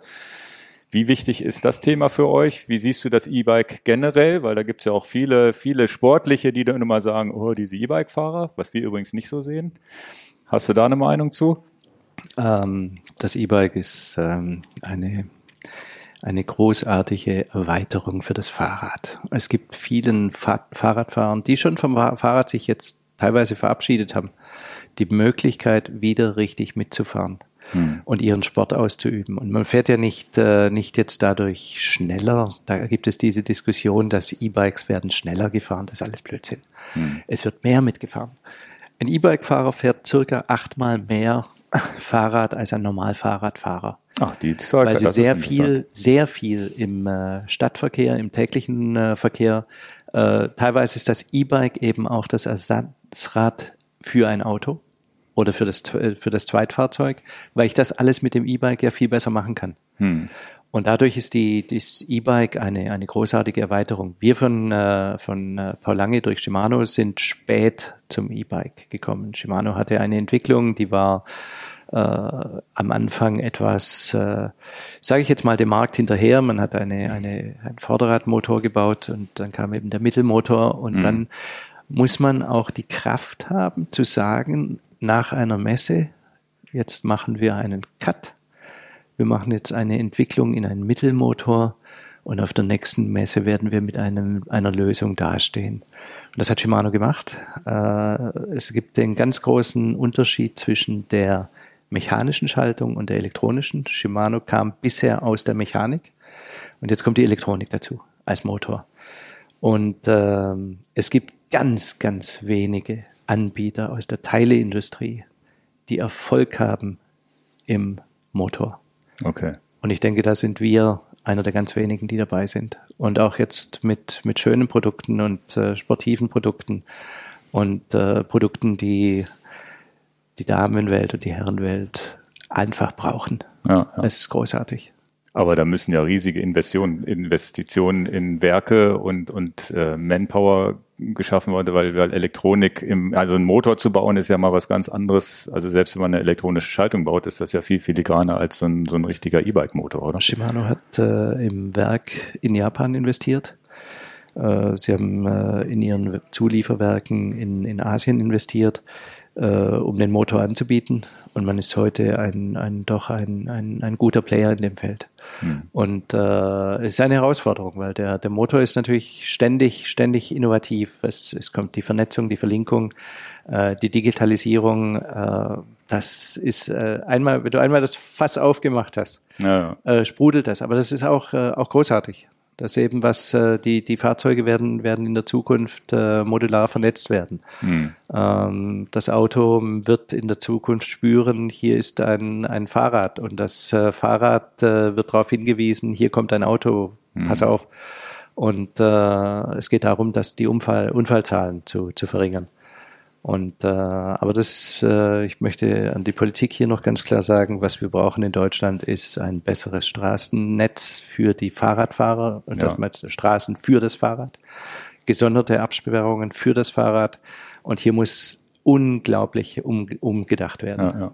Ja, wir, sind, wir sind gestern durch äh, Stuttgart gefahren, durch die Stadt.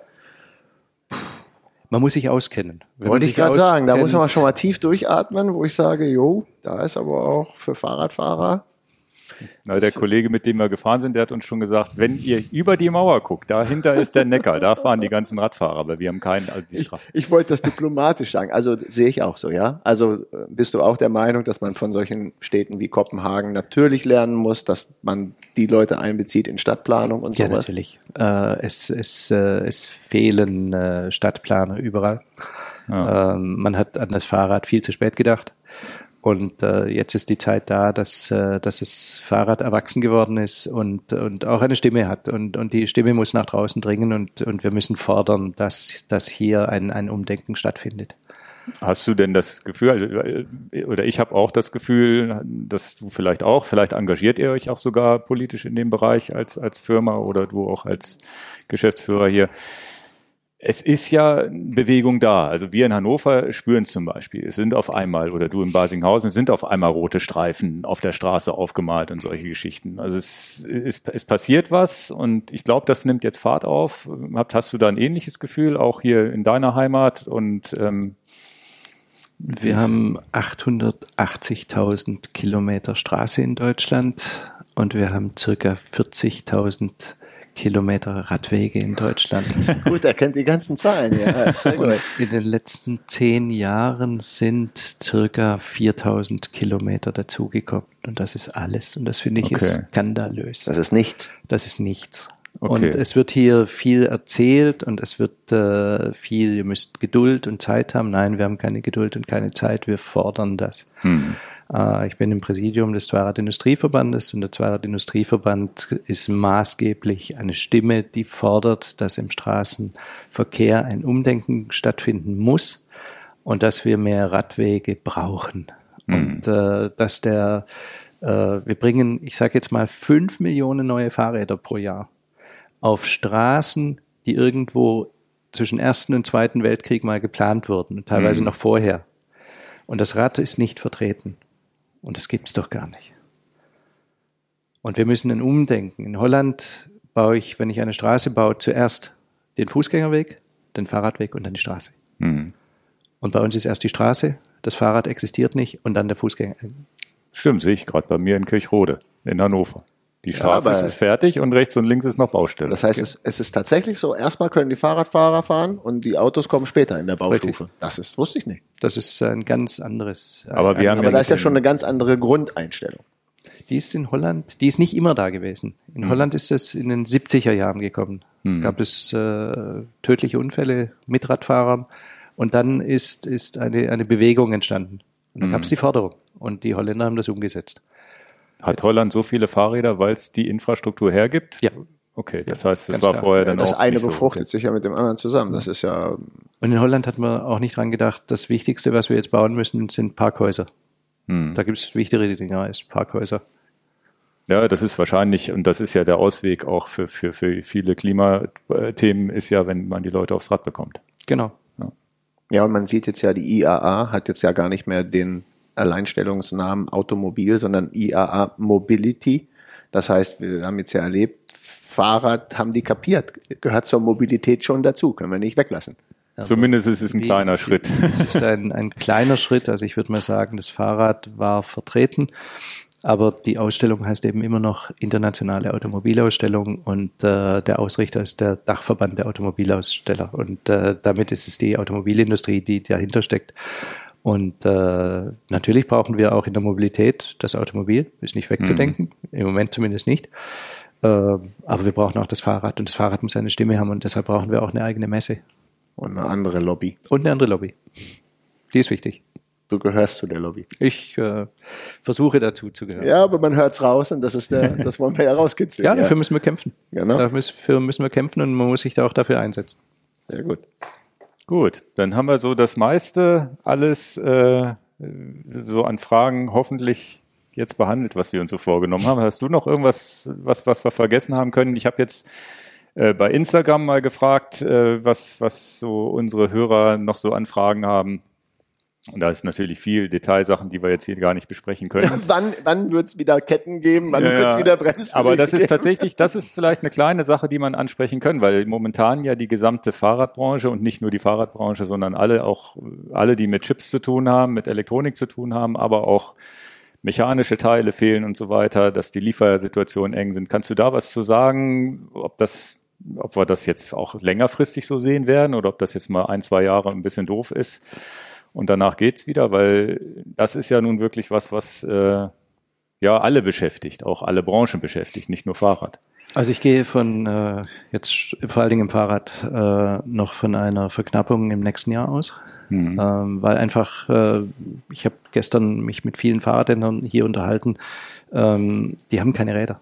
Die haben keine Räder, die haben äh, wenig Teile oder wenn sie Teile haben, also wir liefern selbstverständlich Ketten und wir liefern Ja, ja. sehr viele Ketten. und äh, wir haben auch äh, eine, eine gute Vororder für dieses Jahr, für äh, letztes Jahr. Und die Händler sind froh, wenn sie das gemacht haben. Mhm. Und äh, ich kenne genauso Fahrradhändler, die hatten wenig Vororder letztes Jahr, die haben ein Riesenproblem. Mhm. Und äh, wir haben einfach durch Covid einen, einen Zulauf. Was hat Jens Spahn erzählt? Ja, äh, Jens Spahn hat als Gesundheitsminister einfach gesagt: Meidet öffentlichen Verkehr, äh, geht zu Fuß oder fahrt Fahrrad. Mhm. Äh, und, und dieser Aufruf, der ist klar. Ich wollte auch nicht in eine, äh, als ich äh, noch nicht geimpft war, wollte ich auch nicht in eine überführt Mhm. volle Straßenbahn. Ähm, kriege ich ein schlechtes Gefühl und ich kriege auch heute noch irgendwo in der Covid-Zeit, wenn ich mit ganz vielen Menschen um mich rum habe, ja, ziehe ich manchmal auch noch meine Maske auf Mhm. und äh, äh, das tue ich auch ganz bewusst. Und äh, es gab diesen Run dann aufs Fahrrad. Mhm. Es kann, was konnten wir tun? Wir konnten in, in Deutschland, wurde auch gesagt, du darfst nicht in Urlaub, du darfst nicht ins Ausland. Die Grenzen waren teilweise dicht. Äh, Das war das erste Mal, dass im Prinzip die Grenze zwischen Frankreich und Deutschland zu war. Naja. Und, unvorstellbar. Unvorstellbar, Ja, nach, ja, ja. unvorstellbar. Ich glaube, meine, meine Großmutter hat mir noch von der spanischen Grippe erzählt, die Mhm. nach dem Ersten Weltkrieg oder während dem Ersten Weltkrieg ja. und dann ja unglaublich mehr, mehr Tote durch die spanische Grippe als, als, als durch den Ersten Weltkrieg. Aber dass wir so eine, eine Pandemie erleben einmal, haben wir, konnte keiner wissen. Und, und die Folgen sind einfach ein Ran auf dieses Fahrrad, ein, ein Ran auf äh, alles äh, Hobbymäßige, was laufen konnte, äh, in die Berge. Das Wandern. konntest du alles machen, wandern, fantastisch. Ja, und dieser, wir, wir leben weiter in dem Trend. Und wir leben natürlich im Fahrrad auch in der, einer neuen Mobilität und einer Veränderung der Mobilität und, und daher auch einfach jetzt eine, eine enorme Verknappung. Und äh, das wird nächstes Jahr noch anhalten und ich würde sagen, in zwei Jahren sind wir wieder auf, auf Normallevel. Ja. Aber ist ja. Wir selbst, wir selbst investieren in, äh, wir haben jetzt die Planung hier eines, eines äh, modernsten Lagers, Hm. äh, um einfach auch äh, diese, diese Massen an Lieferungen äh, schnellstmöglich äh, hier bewerkstelligen zu können. Und Du- wir, das tun wir in, in, im Prinzip in allen Ländern im Moment, Ja, wo ja. wir vertreten sind. Und Shimano investiert ganz, ganz stark in, in äh, neue Kapazitäten, Hm. um auch den Markt äh, zu erfüllen. Ja, ja. Und du erwartest oder erwartest auch nicht, dass dieser Trend nach Covid weggeht und alle wieder ins Auto steigen. Also vielleicht haben wir ja durch diese Pandemiesituation ja vielleicht auch was denke, geschaffen, wo Leute beim Rad bleiben, die vorher da nie waren. Wir haben eine ganz, ganz an, eine, eine Veränderung der Mobilität. Ja, Wir haben eine Veränderung der Mobilität und wir haben eine Veränderung ganz klar der innerstädtischen Mobilität. Und hier ist das Fahrrad nicht mehr hinwegzudenken. ja.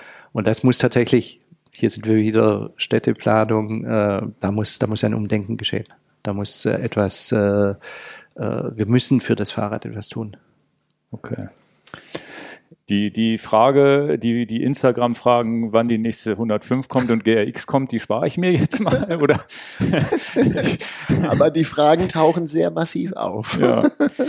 Also wir freuen uns sicher, dass äh, auch eine neue 105 mal kommen wird und eine GRX. Aber ich kann selbst noch nicht genau sagen, wann das, ja, wann ja. das sein wird. Aber es wird fleißig entwickelt, gehe ich davon aus. Ne? Es wird auch in der Richtung gut entwickelt. Ja, ja. Prima. Gut. Ähm, ich hoffe, ich habe nicht zu viel gesagt. Nee. Ich, ich, glaube, es war diplomatisch genug hier. Ja. Wir wollten es trotzdem mal fragen. Also es hätte ja sein können, dass eine andere Information. Ein Versuch ist wert. Versuch ist wert. Versuch ist wert, genau. Naja, ich muss ja, wenn ich, wenn ich frage, was habt ihr für Fragen fra äh, stelle bei Instagram und da kommen Antworten, kann ich ja auch so nicht komplett über den Teppich, den Teppich gern.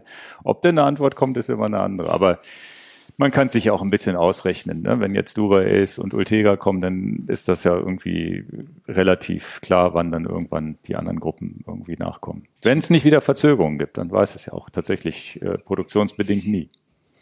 Eine letzte Frage hätte ich vielleicht nochmal, weil wir gar nicht besprochen haben, Paul Lange. Wie ich schon sagte, vielen Endkunden ist das gar nicht so ein Begriff. Der Fahrradhändler, dem ist das jeder Fahrradhändler, hm. kennt euch das, würde ich mal so sagen wie viele Mitarbeiter habt ihr? Und ihr seid ja ein Familienunternehmen. Und dabei wird es auch bleiben. Wir sind ein Familienunternehmen. Ich äh, gehe davon aus, dass dabei bleibt. Also ich habe äh, mein ältester Sohn ist in der Firma. Äh, ich leite das Unternehmen zusammen mit meiner Schwester. Mhm. Äh, sie hat äh, zwei Kinder in der Firma und ich denke, von mir ist ein zweites Kind in den Startlöchern. Und äh, da ist Begeisterung. Zwei meiner Söhne waren ebenfalls in Japan. Mhm. Äh, waren zwei Jahre dort und äh, ich würde mal sagen, sind äh, haben auch Feilen gelernt. Haben auch Feilen gelernt. und, äh, ja, die waren im, im Werk und äh, auch, äh, also nicht nur die, dieses Feilen der Muffel, sondern waren auch richtig im Werk und haben am Fließband äh, sieben und acht Gangnaben gebaut. Und, ah, richtig Produktion. Richtig in der Produktion. Und äh, auch harte das Schule. ist mein äh, harte Schule. Mein Sohn ist ein Meter 82 und der Japaner ist ja nicht so groß und dadurch ist das Fließband ein bisschen tiefer.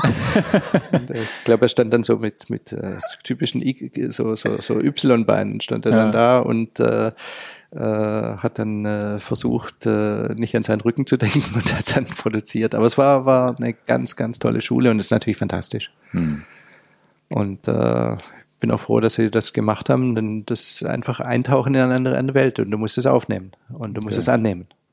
Das heißt, die Zukunft von Paul Lange, wenn möglich, weiter Familienunternehmen und das schaffen ja auch nicht viele über diese vielen Jahre hinweg, das immer wieder an die nächste Generation zu übergeben, das Unternehmen. Das ist ja auch schon sicherlich auch schon dem geschuldet, wie, wie dein Vater, wie du die, die, die, wie die Erziehung läuft, wie, wie die Kinder mitarbeiten und so weiter. Ich glaube, wir müssen das äh, vorleben, man muss es an die Kinder weiterleben und die Kinder werden das äh, aufnehmen oder auch nicht. Mhm. Wir zwingen niemand. Ich mhm. habe nie einem Kind äh, vorgegeben, dass in die Firma kommen, unbedingt kommen muss. Mhm. Das ist, äh, wenn, wenn sie wollten, äh, gerne.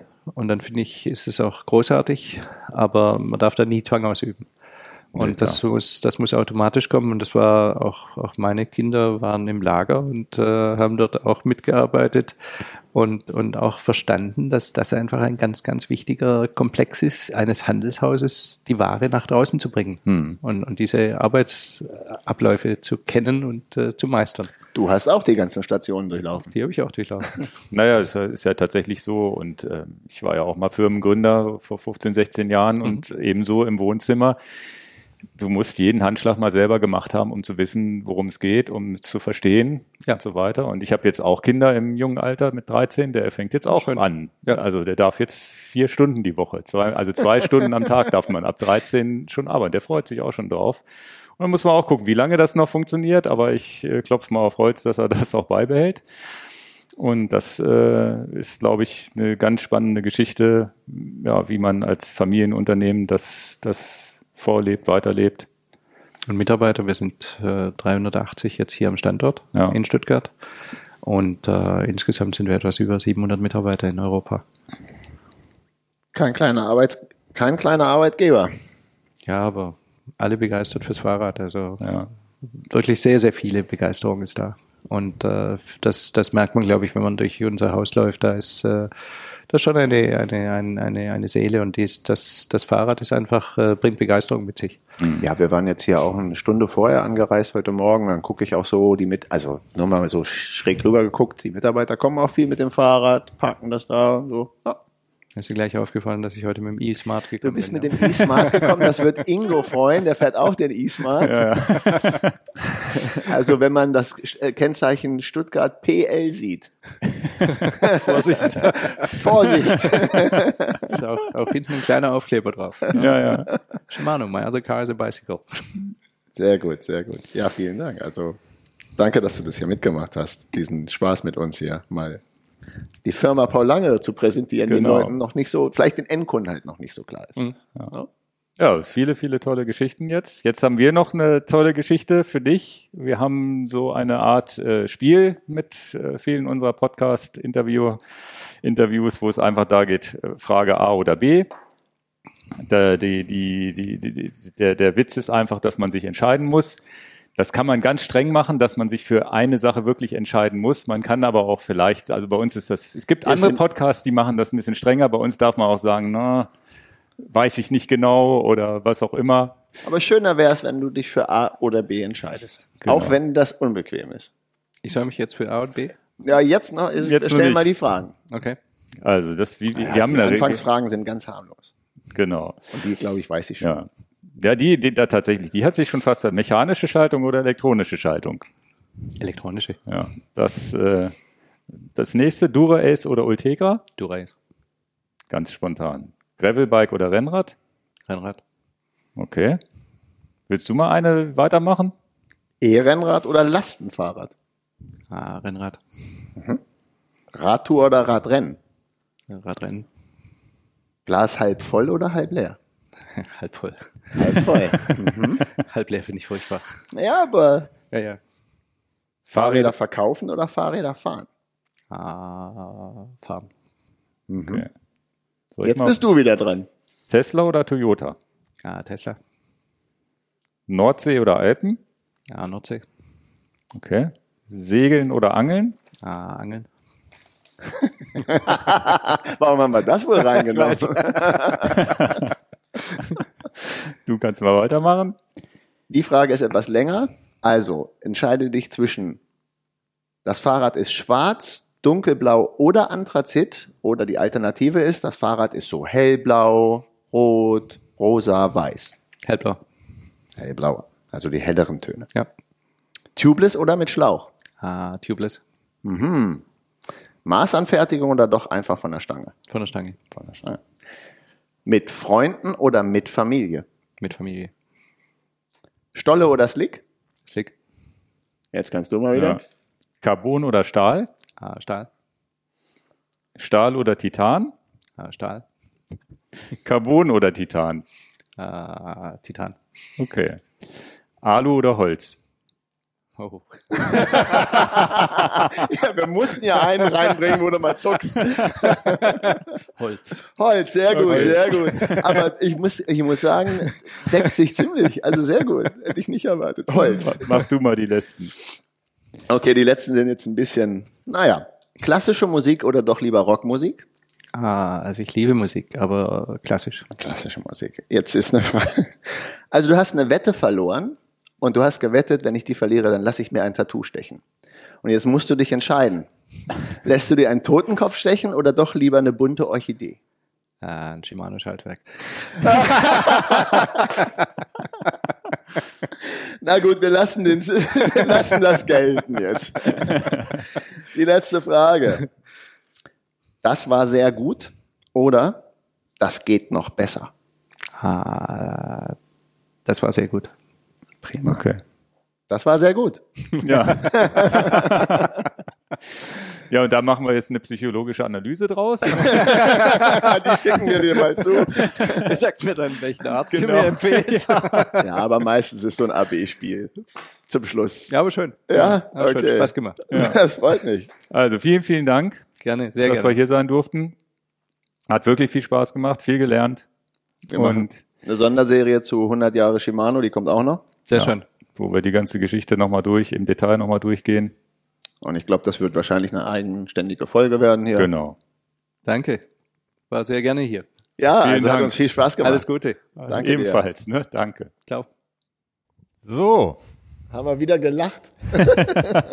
also, das hat wirklich viel, viel Spaß gemacht. Ne? ja, kann man uns, uns hat denn das, ich hoffe euch auch, aber uns hat das äh, Interview bzw. das Gespräch, würde ich es mal eher nennen, super viel Spaß gemacht. Wir haben ja ganz, ganz viele Fragen aufgeschrieben, aber mussten gar nicht so viele stellen. Es war ja wirklich wie so ein, ja, einfach gequatscht. Ne? Und ähm, viele, viele Dinge gelernt. Ne? Wir können ja auf so ein paar Sachen hier gleich mal nochmal eingehen, wo wir vielleicht noch was zu sagen können. Ja, also die Leute haben es jetzt ja auch gehört. Also interessant ist natürlich, ähm, dass man eine Firma gründet, gar keine Produkte hat, der, der Vater. Ja. Und was auch interessant Ja, und ist, direkt nach dem Krieg, wo, ja. wo nichts stand. Ne? und dann natürlich, was jetzt mehrfach aufgekommen ist, brauchen wir nicht. Also immer wieder diese, diese Schläge zu bekommen, ja, keine Narbe mit Rücktritt, brauchen wir nicht. Ja, keine, oder Rennradschaltung, brauchen wir nicht. Mhm. japanische Produkte brauchen wir schon mal gar nicht.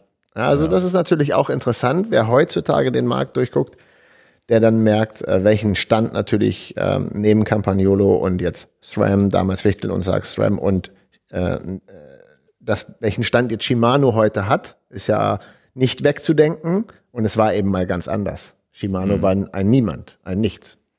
Naja, und mit welcher, mit welcher, wie diese Mountainbike-Geschichte, das war ja auch, was er ganz am, am Anfang erzählt hat, Auch wieder so ein Ding. Ne, wie- Brauchen wir nicht. Bra- sie hatten gar keine Chance, Mountainbike auf dem deutschen Markt zu etablieren, ohne selber ein Rad zu bauen. Das- Das, heißt, die ganzen Fahrradhersteller, wie Nora und solche Sachen, die es früher gab, Kettler gab es die vielleicht auch schon, Ja. ne, solche, solche Fahrradhersteller haben gesagt, nee, machen wir nicht. Und dann mussten sie halt selber rangehen und sagen, wir bauen jetzt selber ein Mountainbike mit dem Namen Longus. und ähm, das fand ich auch eine schöne Anekdote. Und das hat mich auch über, überrascht. Die Herleitung des Namens, das wusste ich gar nicht.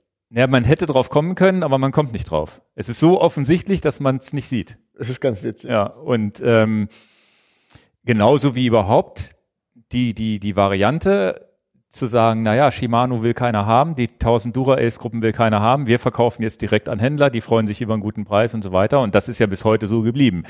Wir bestellen ja als Händler bei Paul Lange und nicht ein weiterer Distributor bestellt dort.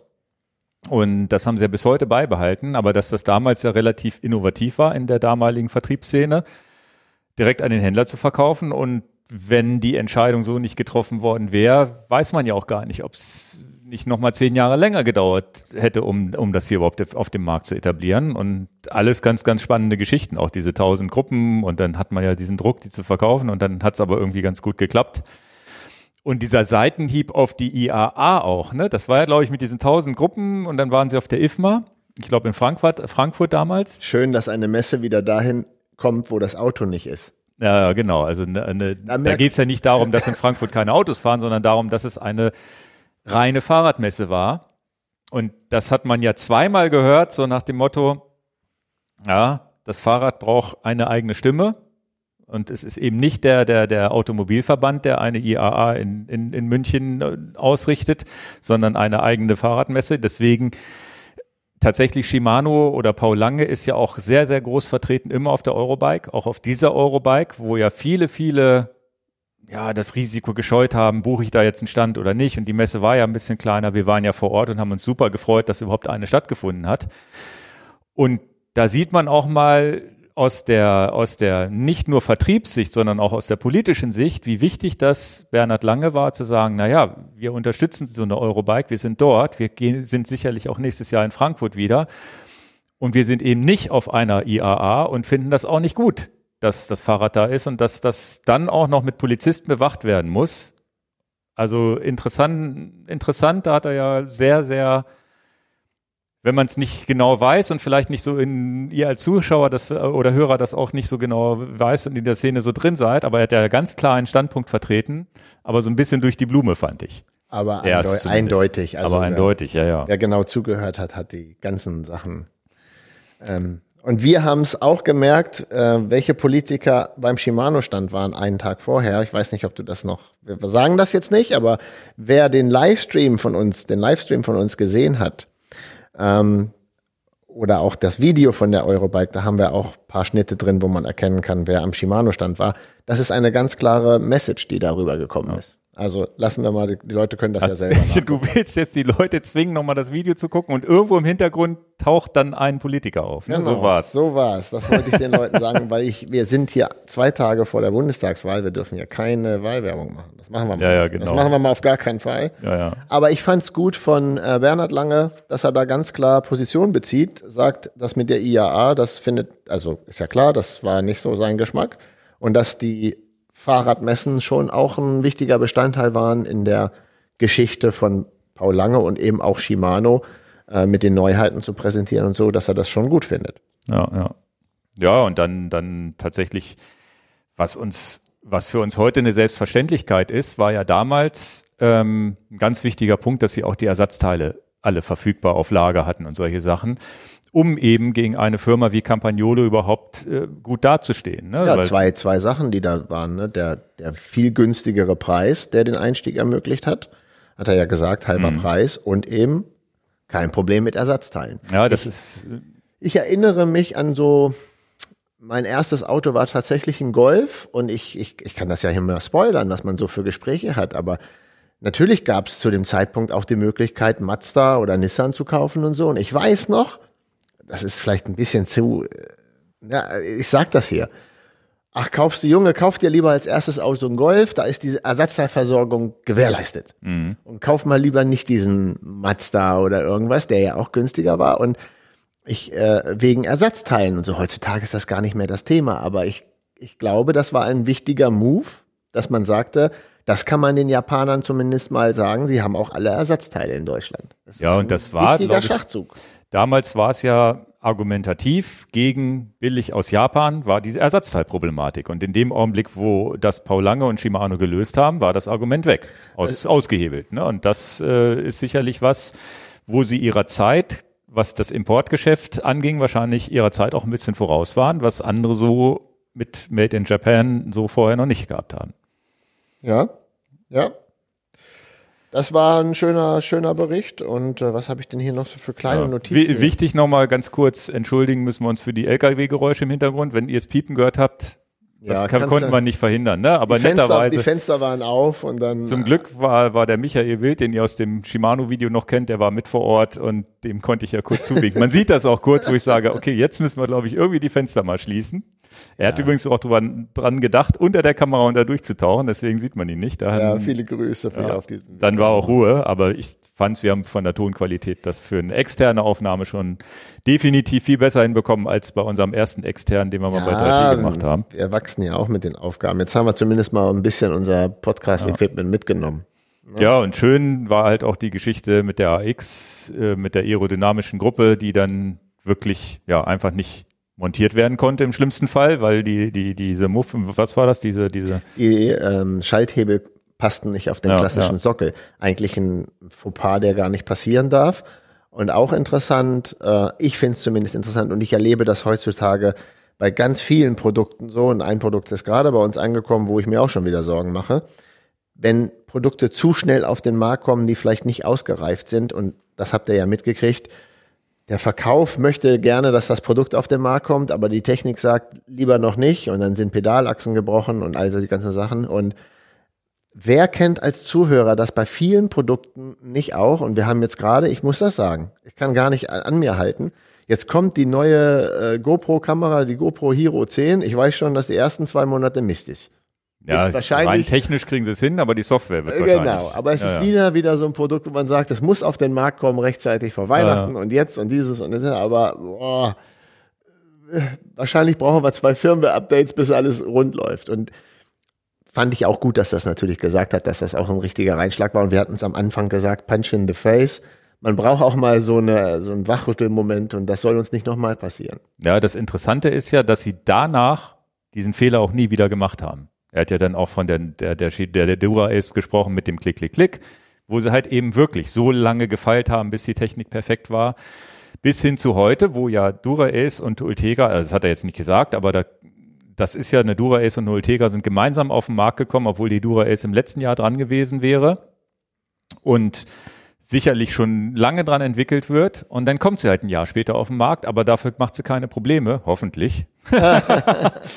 ähm, Aber da kann man mal sehen, dass das wahrscheinlich bis heute in der DNA bei Shimano drin ist, dass sie sagen, okay, wir warten so lange, bis das da ist. Und wenn natürlich ist der Vertrieb, ist ja ganz klar, dass seit einem Jahr jeder rummenölt und sagt, wann kommt denn jetzt endlich die neue Dura Ace? Wir warten da schon drauf. Und die ist ja schon, dann da gab es dann schon ja dieses Patent mit dem Hebel, was man irgendwo lesen konnte, was vielleicht geleakt war.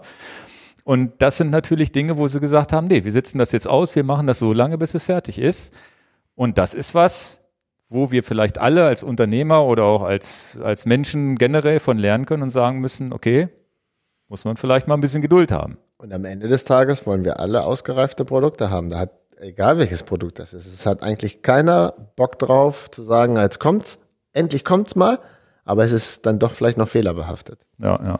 Ja, ja schön, schön, schön war generell auch für mich als Unternehmer natürlich auch der, der ich versuche ja auch hier eine Unternehmenskultur in meinem Unternehmen zu leben und natürlich ist das auch noch ein, ja, ein Familienunternehmen in dem Sinne, dass ich als Gründer und so mir das Unternehmen noch gehört und ich das leite und so weiter, aber auch ein schönes Team jetzt insgesamt hier aufgebaut habe. Wir sind jetzt ja nur knapp über 20 Mitarbeiter, also wirklich ja, verschwindend klein gegenüber einer Firma Paul Lange, aber trotzdem nehme ich natürlich ganz, ganz viel damit an, an diesem Spirit oder, oder wie auch immer man das nennt, diese, diese Unternehmenskultur, die dort gelebt wird, die, die Bernhard lange lebt, wie er das durchlebt hat, auch selber überhaupt in das Unternehmen reinzukommen. Das haben, da scheitern ja viele große Unternehmen scheitern oder viele Unternehmen scheitern ja daran, an der Übergabe an die nächste Generation. Oft ist es der Patriarch, der da sitzt und seine Kinder nicht integriert oder die Nachfolger nicht integriert, der, der vielleicht auch mit den Mitarbeitern entsprechend patriarchisch umgeht. Äh, Gibt es viele Beispiele, wo es schief geht, ne? wo einfach sagen die Kinder ja, der, der, wir wollen jetzt, wir sind jetzt in dem Alter und dann irgendwann sind die Kinder selber 60 und der, der Alte sitzt da immer noch in Anführungsstrichen mit seinen 90 Jahren und bestimmt alles. Das kann natürlich sein, dass, dass sowas passiert. Oder ähm, und, und in diesem Fall hier fand ich es ja hochsympathisch. Erstmal die Geschäftsbeziehung zu den Geschäftspartnern, was ja auch eine Unternehmenskultur ist, zu sagen, na ja, wir gehen partnerschaftlich mit uns, mit freundschaftlich miteinander um. Und äh, da scheint ja auch aus oder, oder diese Kultur in Japan auch zu leben und das auch open-minded anzunehmen. Also eben als 24-Jähriger erstmal die Chance zu bekommen, nach Japan zu gehen, zwei Jahre, ist ja schon ein Privileg. Vor allem, wir reden von den 70ern, wo das auch nicht jedem vielleicht oder 80ern, wo nicht jedem gleich möglich war. Ist es auf der einen Seite eine Chance, auf der anderen Seite natürlich auch eine harte Schule zu sagen, na ja, du gehst jetzt da wirklich hin und, und, und machst die Muffen und alles und schweißt dein eigenes Fahrrad. Diese Schule mit, mit äh, in Japan durch die, die, die ganze Schule zu gehen, ins Unternehmen integriert zu werden, ja im Warenlager zu arbeiten, wo man lernt, naja, Ware muss bewegt werden. Die kommt an, muss kommissioniert werden, muss an den Kunden rausgeschickt werden und solche Sachen. Das, was jeder Unternehmer natürlich, ich inklusive mal durchgemacht hat. Ich habe irgendwann mal im Wohnzimmer meine ersten zum damals Fotozubehörpakete liegen gehabt, die irgendwie zur Post gebracht werden mussten und auch irgendwie ankamen und geprüft werden mussten, ob alles funktioniert. Und das scheinen sie wirklich super hinzubekommen. Und er war ja auch, das war, äh, ohne dass das Mikrofon lief, hat er ja auch, haben wir ja so ein bisschen, auch ein bisschen gesprochen noch im Nachhinein, wo er dann auch gesagt hat, ja, ich habe hier, ähm, habe ich gesagt, naja, ich habe ja auch ein super Team und freue mich, dass das bei mir im Unternehmen alles so gut läuft und, und, und auch so ein, so ein kooperatives Miteinander und jeder darf auch mitentscheiden und so weiter. Und dann hat er noch so ganz nett gesagt, ja, aber das beste Team, das habe ich. Ja. Ne, und da habe ich auch nichts, habe ich ihm auch nicht widersprochen, aber da war es auch wirklich so, wo ich sagte, okay, er wird sicherlich auch mal der Chef sein, der irgendwie fordert und, und sagt, hier, das muss so und so gemacht werden und so weiter. Aber er, er, er hat da, hat da so, eine, so, so ein Gefühl, dass er, das, das spüre ich einfach, okay, er hat da großen Respekt, Wertschätzung. Das Wort hat er auch im, im, im, im Sinne der, der Beziehung, Beziehung zu Japan zu gesagt, ne, dass sich also. wertgeschätzt wird, respektvoll, freundschaftlich miteinander umgegangen wird. Trotzdem natürlich auch mal ein Druck da ist, tausend Gruppen zu verkaufen. Und ich glaube, so lebt er das auch in seinem Unternehmen. Und wir haben jetzt, wir arbeiten da nicht, wir haben jetzt nicht viele und Mitarbeiter da gesprochen, aber die, die wir kennen, die sind da, glaube ich, auch ganz zufrieden. Und das, was man, man, man hat ja ein Gespür so ein bisschen dafür, wenn man da vor Ort ist. Hast du ja selber auch gesagt. Fluktuation, das merkst du natürlich. In einem Unternehmen wechselt viel das Personal, dann kann man sich, das ist ja, ist ja jedem Zuhörer hier auch klar, wechselt viel Personal, die Mitarbeiter kommen und gehen, dann ist die Stimmung irgendwo vielleicht im Eimer. Und ähm, ich hatte ihm das auch gesagt. Wir als Firma, und du weißt das auch, ähm, die Mitarbeiter, die bei uns regelmäßig nicht ausgetauscht werden, nicht bei uns, sondern die als Vertreter zu uns kommen, als Außendienstler kommen. Man merkt ja bei den Firmen, wo relativ häufig was ausgetauscht wird. Ja, hohe Fluktuation ist, ne? Ja. Genau. Und man merkt schon an den, tja, an den Leuten, die uns besuchen, ob sie zufrieden sind oder nicht und ob, das merkt man einfach und man muss manchmal auch gar nicht fragen. Man kriegt es, das ist so ein, so ein, so ein unter, unterschwelliges Rauschen, dass man merkt, Mensch, die Mitarbeiter sind auch zufrieden. Und ja. ich glaube, das ist sehr, sehr wichtig heutzutage, dieses Hire and Fire und tatsächlich stehen natürlich äh, ähm, da manche Firmen, die glänzen durch, alle zwei Jahre kommt ein neuer Außendienstler. Mhm. Ja, das muss man ja fairerweise auch so sagen. Das ist sehr, sehr, also mir gefällt das nicht. Mhm. Also vielleicht ist man da zu altbacken in der Denkensweise, aber klar, es müssen immer mehr Umsätze gemacht werden, es muss alles gesteigert werden, das kann man nachvollziehen, dass die Firma wächst und nicht Stillstand ist Rückschritt, aber das kann man vielleicht auch auf galante Art lösen. Mhm. Ja, also ich habe da auch, auch ein gutes Gefühl, was das, was das angeht. Und das ist ja immer für mich auch ein bisschen Vorbildfunktion. ich Menschen treffe, die schon seit so und so vielen Jahren und, äh, unterwegs sind und da das sauge ich natürlich auch auf und mache mir auch so meine Gedanken, wobei ich sicherlich auch meinen eigenen Führungsstil hier habe und mich da nicht nur Vorbild, Vorbilder nehme, aber ich glaube, dass das ist ja auch das, was er, was, was er in Sachen Nachfolger für die Kinder gesagt hat, ist ja das Vorleben. Ne? Also es war ein ganz wichtiges Wort, was mir ja auch, im, wo ich auch selber übrigens auch bei der Kindererziehung bin. Das Vorleben ist ja viel, viel wichtiger als das Erklären, wie es geht. Ja, und das sind so, das sind so Punkte, die bleiben dann hängen. Rede ich jetzt hier auch ein bisschen aus dem Nähkästchen. Für alle Podcast-Zuhörer hatten jetzt nicht so viel mit Fahrrad zu tun, aber das ist sowas, was für mich halt auch hängen bleibt. Wir können ja mal zurück zum Fahrrad kommen. Erstens, die, die, das haben wir eben schon angesprochen, die Hürden, die man gehen muss, wenn was Neues kommt, die Argumente, die man ertragen muss, wenn was Neues kommt. Und da kommen wir auch zum Punkt Gravelbike, das wir ja spezifisch nochmal angesprochen haben. Und da kriegen wir ja auch immer wieder in unter unseren YouTubern sind ja immer wieder so Leute, die eben vielleicht nicht so mit dem offenen Open Minded durch die Gegend gehen, die dann sagen, ja, es gibt doch schon das Mountainbike. Und jetzt kommt noch eine Federung ins Gravelbike. Was soll denn der Mist? Es gibt ja schon das Mountainbike. Eben nicht diese Offenheit zu haben, ah, da ist was Neues, das finden wir gut. Und das hat sicherlich seinen Zweck. Und er hat das ganz gut beschrieben. Also erstens, das Gravelbike an sich, hat er gesagt, nicht mehr wegzudenken. Und äh, ein toller Trend auch. Ne? Man kann Offroad fahren und ist trotzdem nicht der langsamste auf der Straße. Erstmal das, das sind ja Sachen, Dinge, die wir auch schon hundertmal gesagt haben. Aber viel, viel wichtiger fand ich diesen, dieses, dieser, dieses öffnende Argument, diese Diversifizierung vom Fahrrad, was es alles für Fahrräder gibt. Es gibt das E-Bike, das Tracking-Bike und alles mit Passion betrieben. Jeder, der sich ein Rad kauft, hat die Passion und wie vielseitig das ist. Und ähm, ich hätte am liebsten eine Strichliste geführt, weil habe ich leider nicht gemacht, aber eigentlich hätte ich sie gerne geführt. Vielleicht macht das noch mal jemand. Wie oft das Wort, das ist ja fantastisch. Mhm. Also, macht Freude. Macht Freude, macht das Spaß. ist ja fantastisch. Lieber Bernhard, das habe ich mir gemerkt.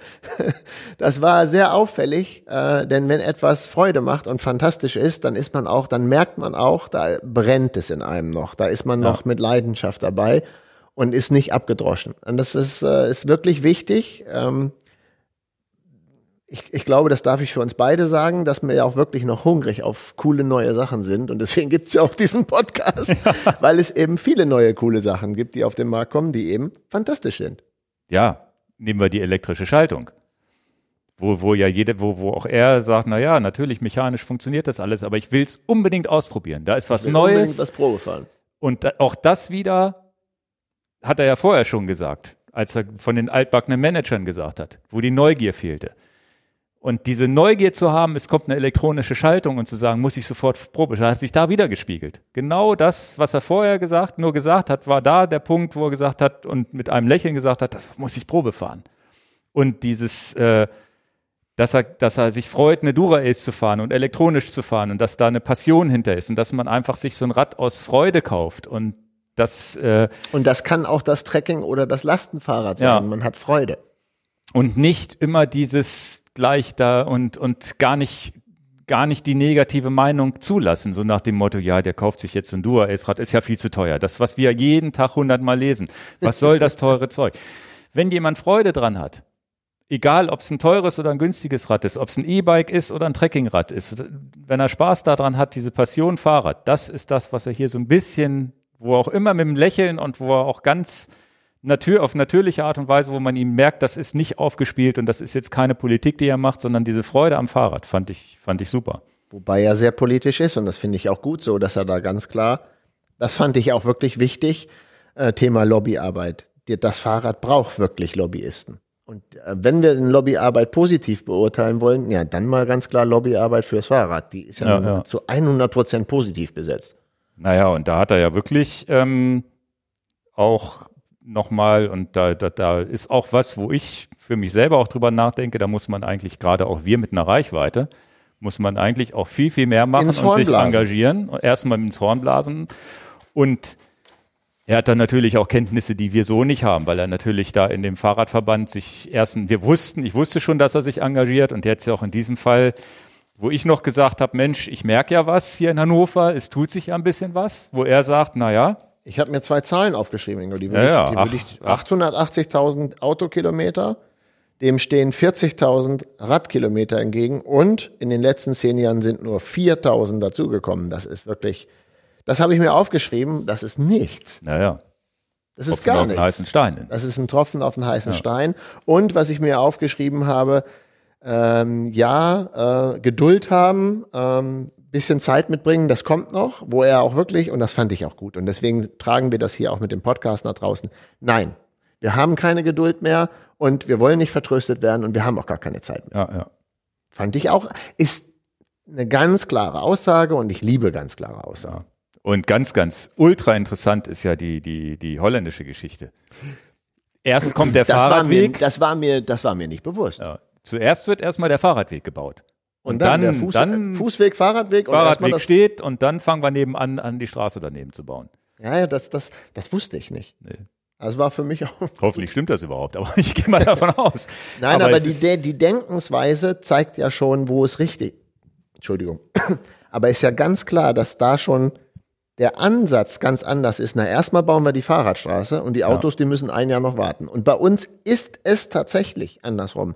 Wenn, und ich weiß es, hier nach Dittaker die eine Straße, was haben sie zuerst gemacht? Natürlich erst die Auto. Ja, ja. Da kommt ja kein, keiner in Deutschland auf die Idee, wir machen erstmal den Fahrradweg. Was wäre Überhaupt ein Radweg. Dann nee, kommt Umgehung, noch, Umgehungsstra Umgehungsstraßen werden gebaut, aber da wird nicht drüber nachgedacht, dass man da ja nochmal eine Spur nebenan für die Radfahrer bauen Was könnte. wäre das für eine Message, wenn, wenn man grundsätzlich sagen würde, erst steht der Radweg, ja. bevor die Bundesstraße dahin kommt? Kirchrode, Wohngebiet, ist, ist, äh, ist es momentan fast unmöglich, als Fußgänger oder Radfahrer überhaupt durchzukommen, weil es wird komplett die Straße neu gemacht und dann wurde, wurde so, ein, so, ein, so ein Behelfsasphaltweg gebaut, wo die Autos dann an der Straße vorbeifahren können, immerhin als, so als Einbahnstraße. Und in der Mitte wird die Straße gepflastert. Und tatsächlich rechts und links von dieser neu gepflasterten Straße, die man jetzt schon teilweise sieht, ist alles äh, Schotter und Müll und so, wo du nicht langfahren kannst, da wo die Fußgängerwege oder die Radwege eigentlich wären. Also das ist das beste Beispiel, äh, wo, wo man es gegenteilig sieht. Was ich aber vor diesem Gespräch mit Bernhard Lange so gar nicht wahrgenommen habe. Habe ich gesagt, es war ist ja Normalität. Ja, und was ich halt auch gut fand, fünf Millionen neue Fahrräder im Jahr kommen in den Verkehr. Und was wird, für, was wird an Fahrradweg neu gebaut? Ja. In zehn Jahren 4000 Kilometer. Das ist gar nichts. Ja. Also fand ich auch, haben wir auch was gelernt. Äh, äh, tatsächlich ist das auch eine Sache, wo da ziehe ich dann auch sehr viel Positives raus aus, so, aus so einem Treffen, aus so einem Meeting, wo ich sage, stimmt, habe ich auch nicht gewusst. Ja. Ja, also da Lobbyarbeit ist in dem Fall wirklich positiv besetzt. Ja. Und wir machen das jetzt hier auch hier, diese Lobbyarbeit. Dass vorher Fahrradwege gebaut werden, vor der, bevor die Straße angefangen wird, finde ich grandios, die Idee. Ja. Was, das, ja. was, was, was, was das für eine Signalwirkung hat. Mhm. Ja? Ja. Naja, gut, und dann hat er noch erzählt über Stadtplanung und so, dass das natürlich ein wichtiger Teil ist. Der, da muss ja. umdenken ja, auch die Idee mit dem modularen, also dass man natürlich, hat er ja auch nochmal relativiert, dass das Auto mit dazugehört. Er fährt ja nun selber auch eins und wir wissen auch welches. Aber es ist ja so, dass das ganz klar ist, dass das Auto mit dazugehört, aber dass, dass man einfach da trotzdem Umdenken stattfinden muss, dass man da einen gleichberechtigten Partner daneben setzt. Oder zumindest fast gleichberechtigt. Sind wir, wenn man ein bisschen, ja, aber eigentlich müsste es ein gleichberechtigter Partner sein. Das Fahrrad. In der Stadt natürlich sowieso umso Auch mehr. interessant, dass er natürlich die, die, auch eine weitere Zahl, dass äh, ein E-Bike achtmal mehr gefahren wird. Das wusste ich auch nicht. Ja. Das ist ja schön. Ja, und das Fahrrad ist natürlich auch ein großer, großer Trend. Umso wichtiger ist es natürlich auch, dass es gleichberechtigt dasteht. Und da sind wir natürlich auch mal ganz kurz auf die Liefersituation eingegangen, wo er auch selber gesagt hat, naja, es muss jetzt in Lager investiert werden auf seiner Seite. Bei Shimano wird in Werke investiert, um überhaupt diese Massen an Sachen zu bewegen. Also es ist auch wirklich ja, auch nochmal die Bestätigung, da ist mehr Nachfrage. Es ist nicht einfach so, dass weniger produziert oder geschippt wird, sondern das ist ein kleines Randproblem, was noch dazukommt, dass vielleicht irgendwo mal Schiffe stecken bleiben.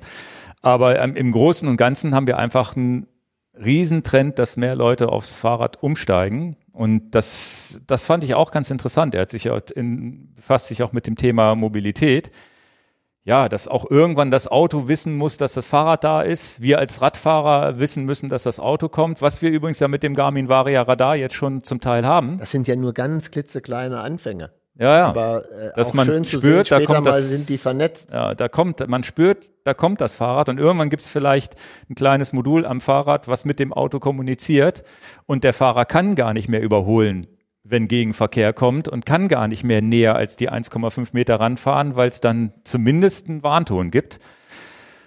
Radar im Auto gibt's ja schon. Den Vordermann, den Abstand hält man schon. Es geht ja nur noch darum, den seitlichen. Das sind ja Dinge, die vielleicht dann irgendwann in 10, 20 Jahren Normalität sind. Insbesondere dann, wenn die Autos autonom fahren müssen. Dann muss ja das Auto eine, der Computer eine Regel haben, ja, Fahrradfahrer, was mache ich mit dem?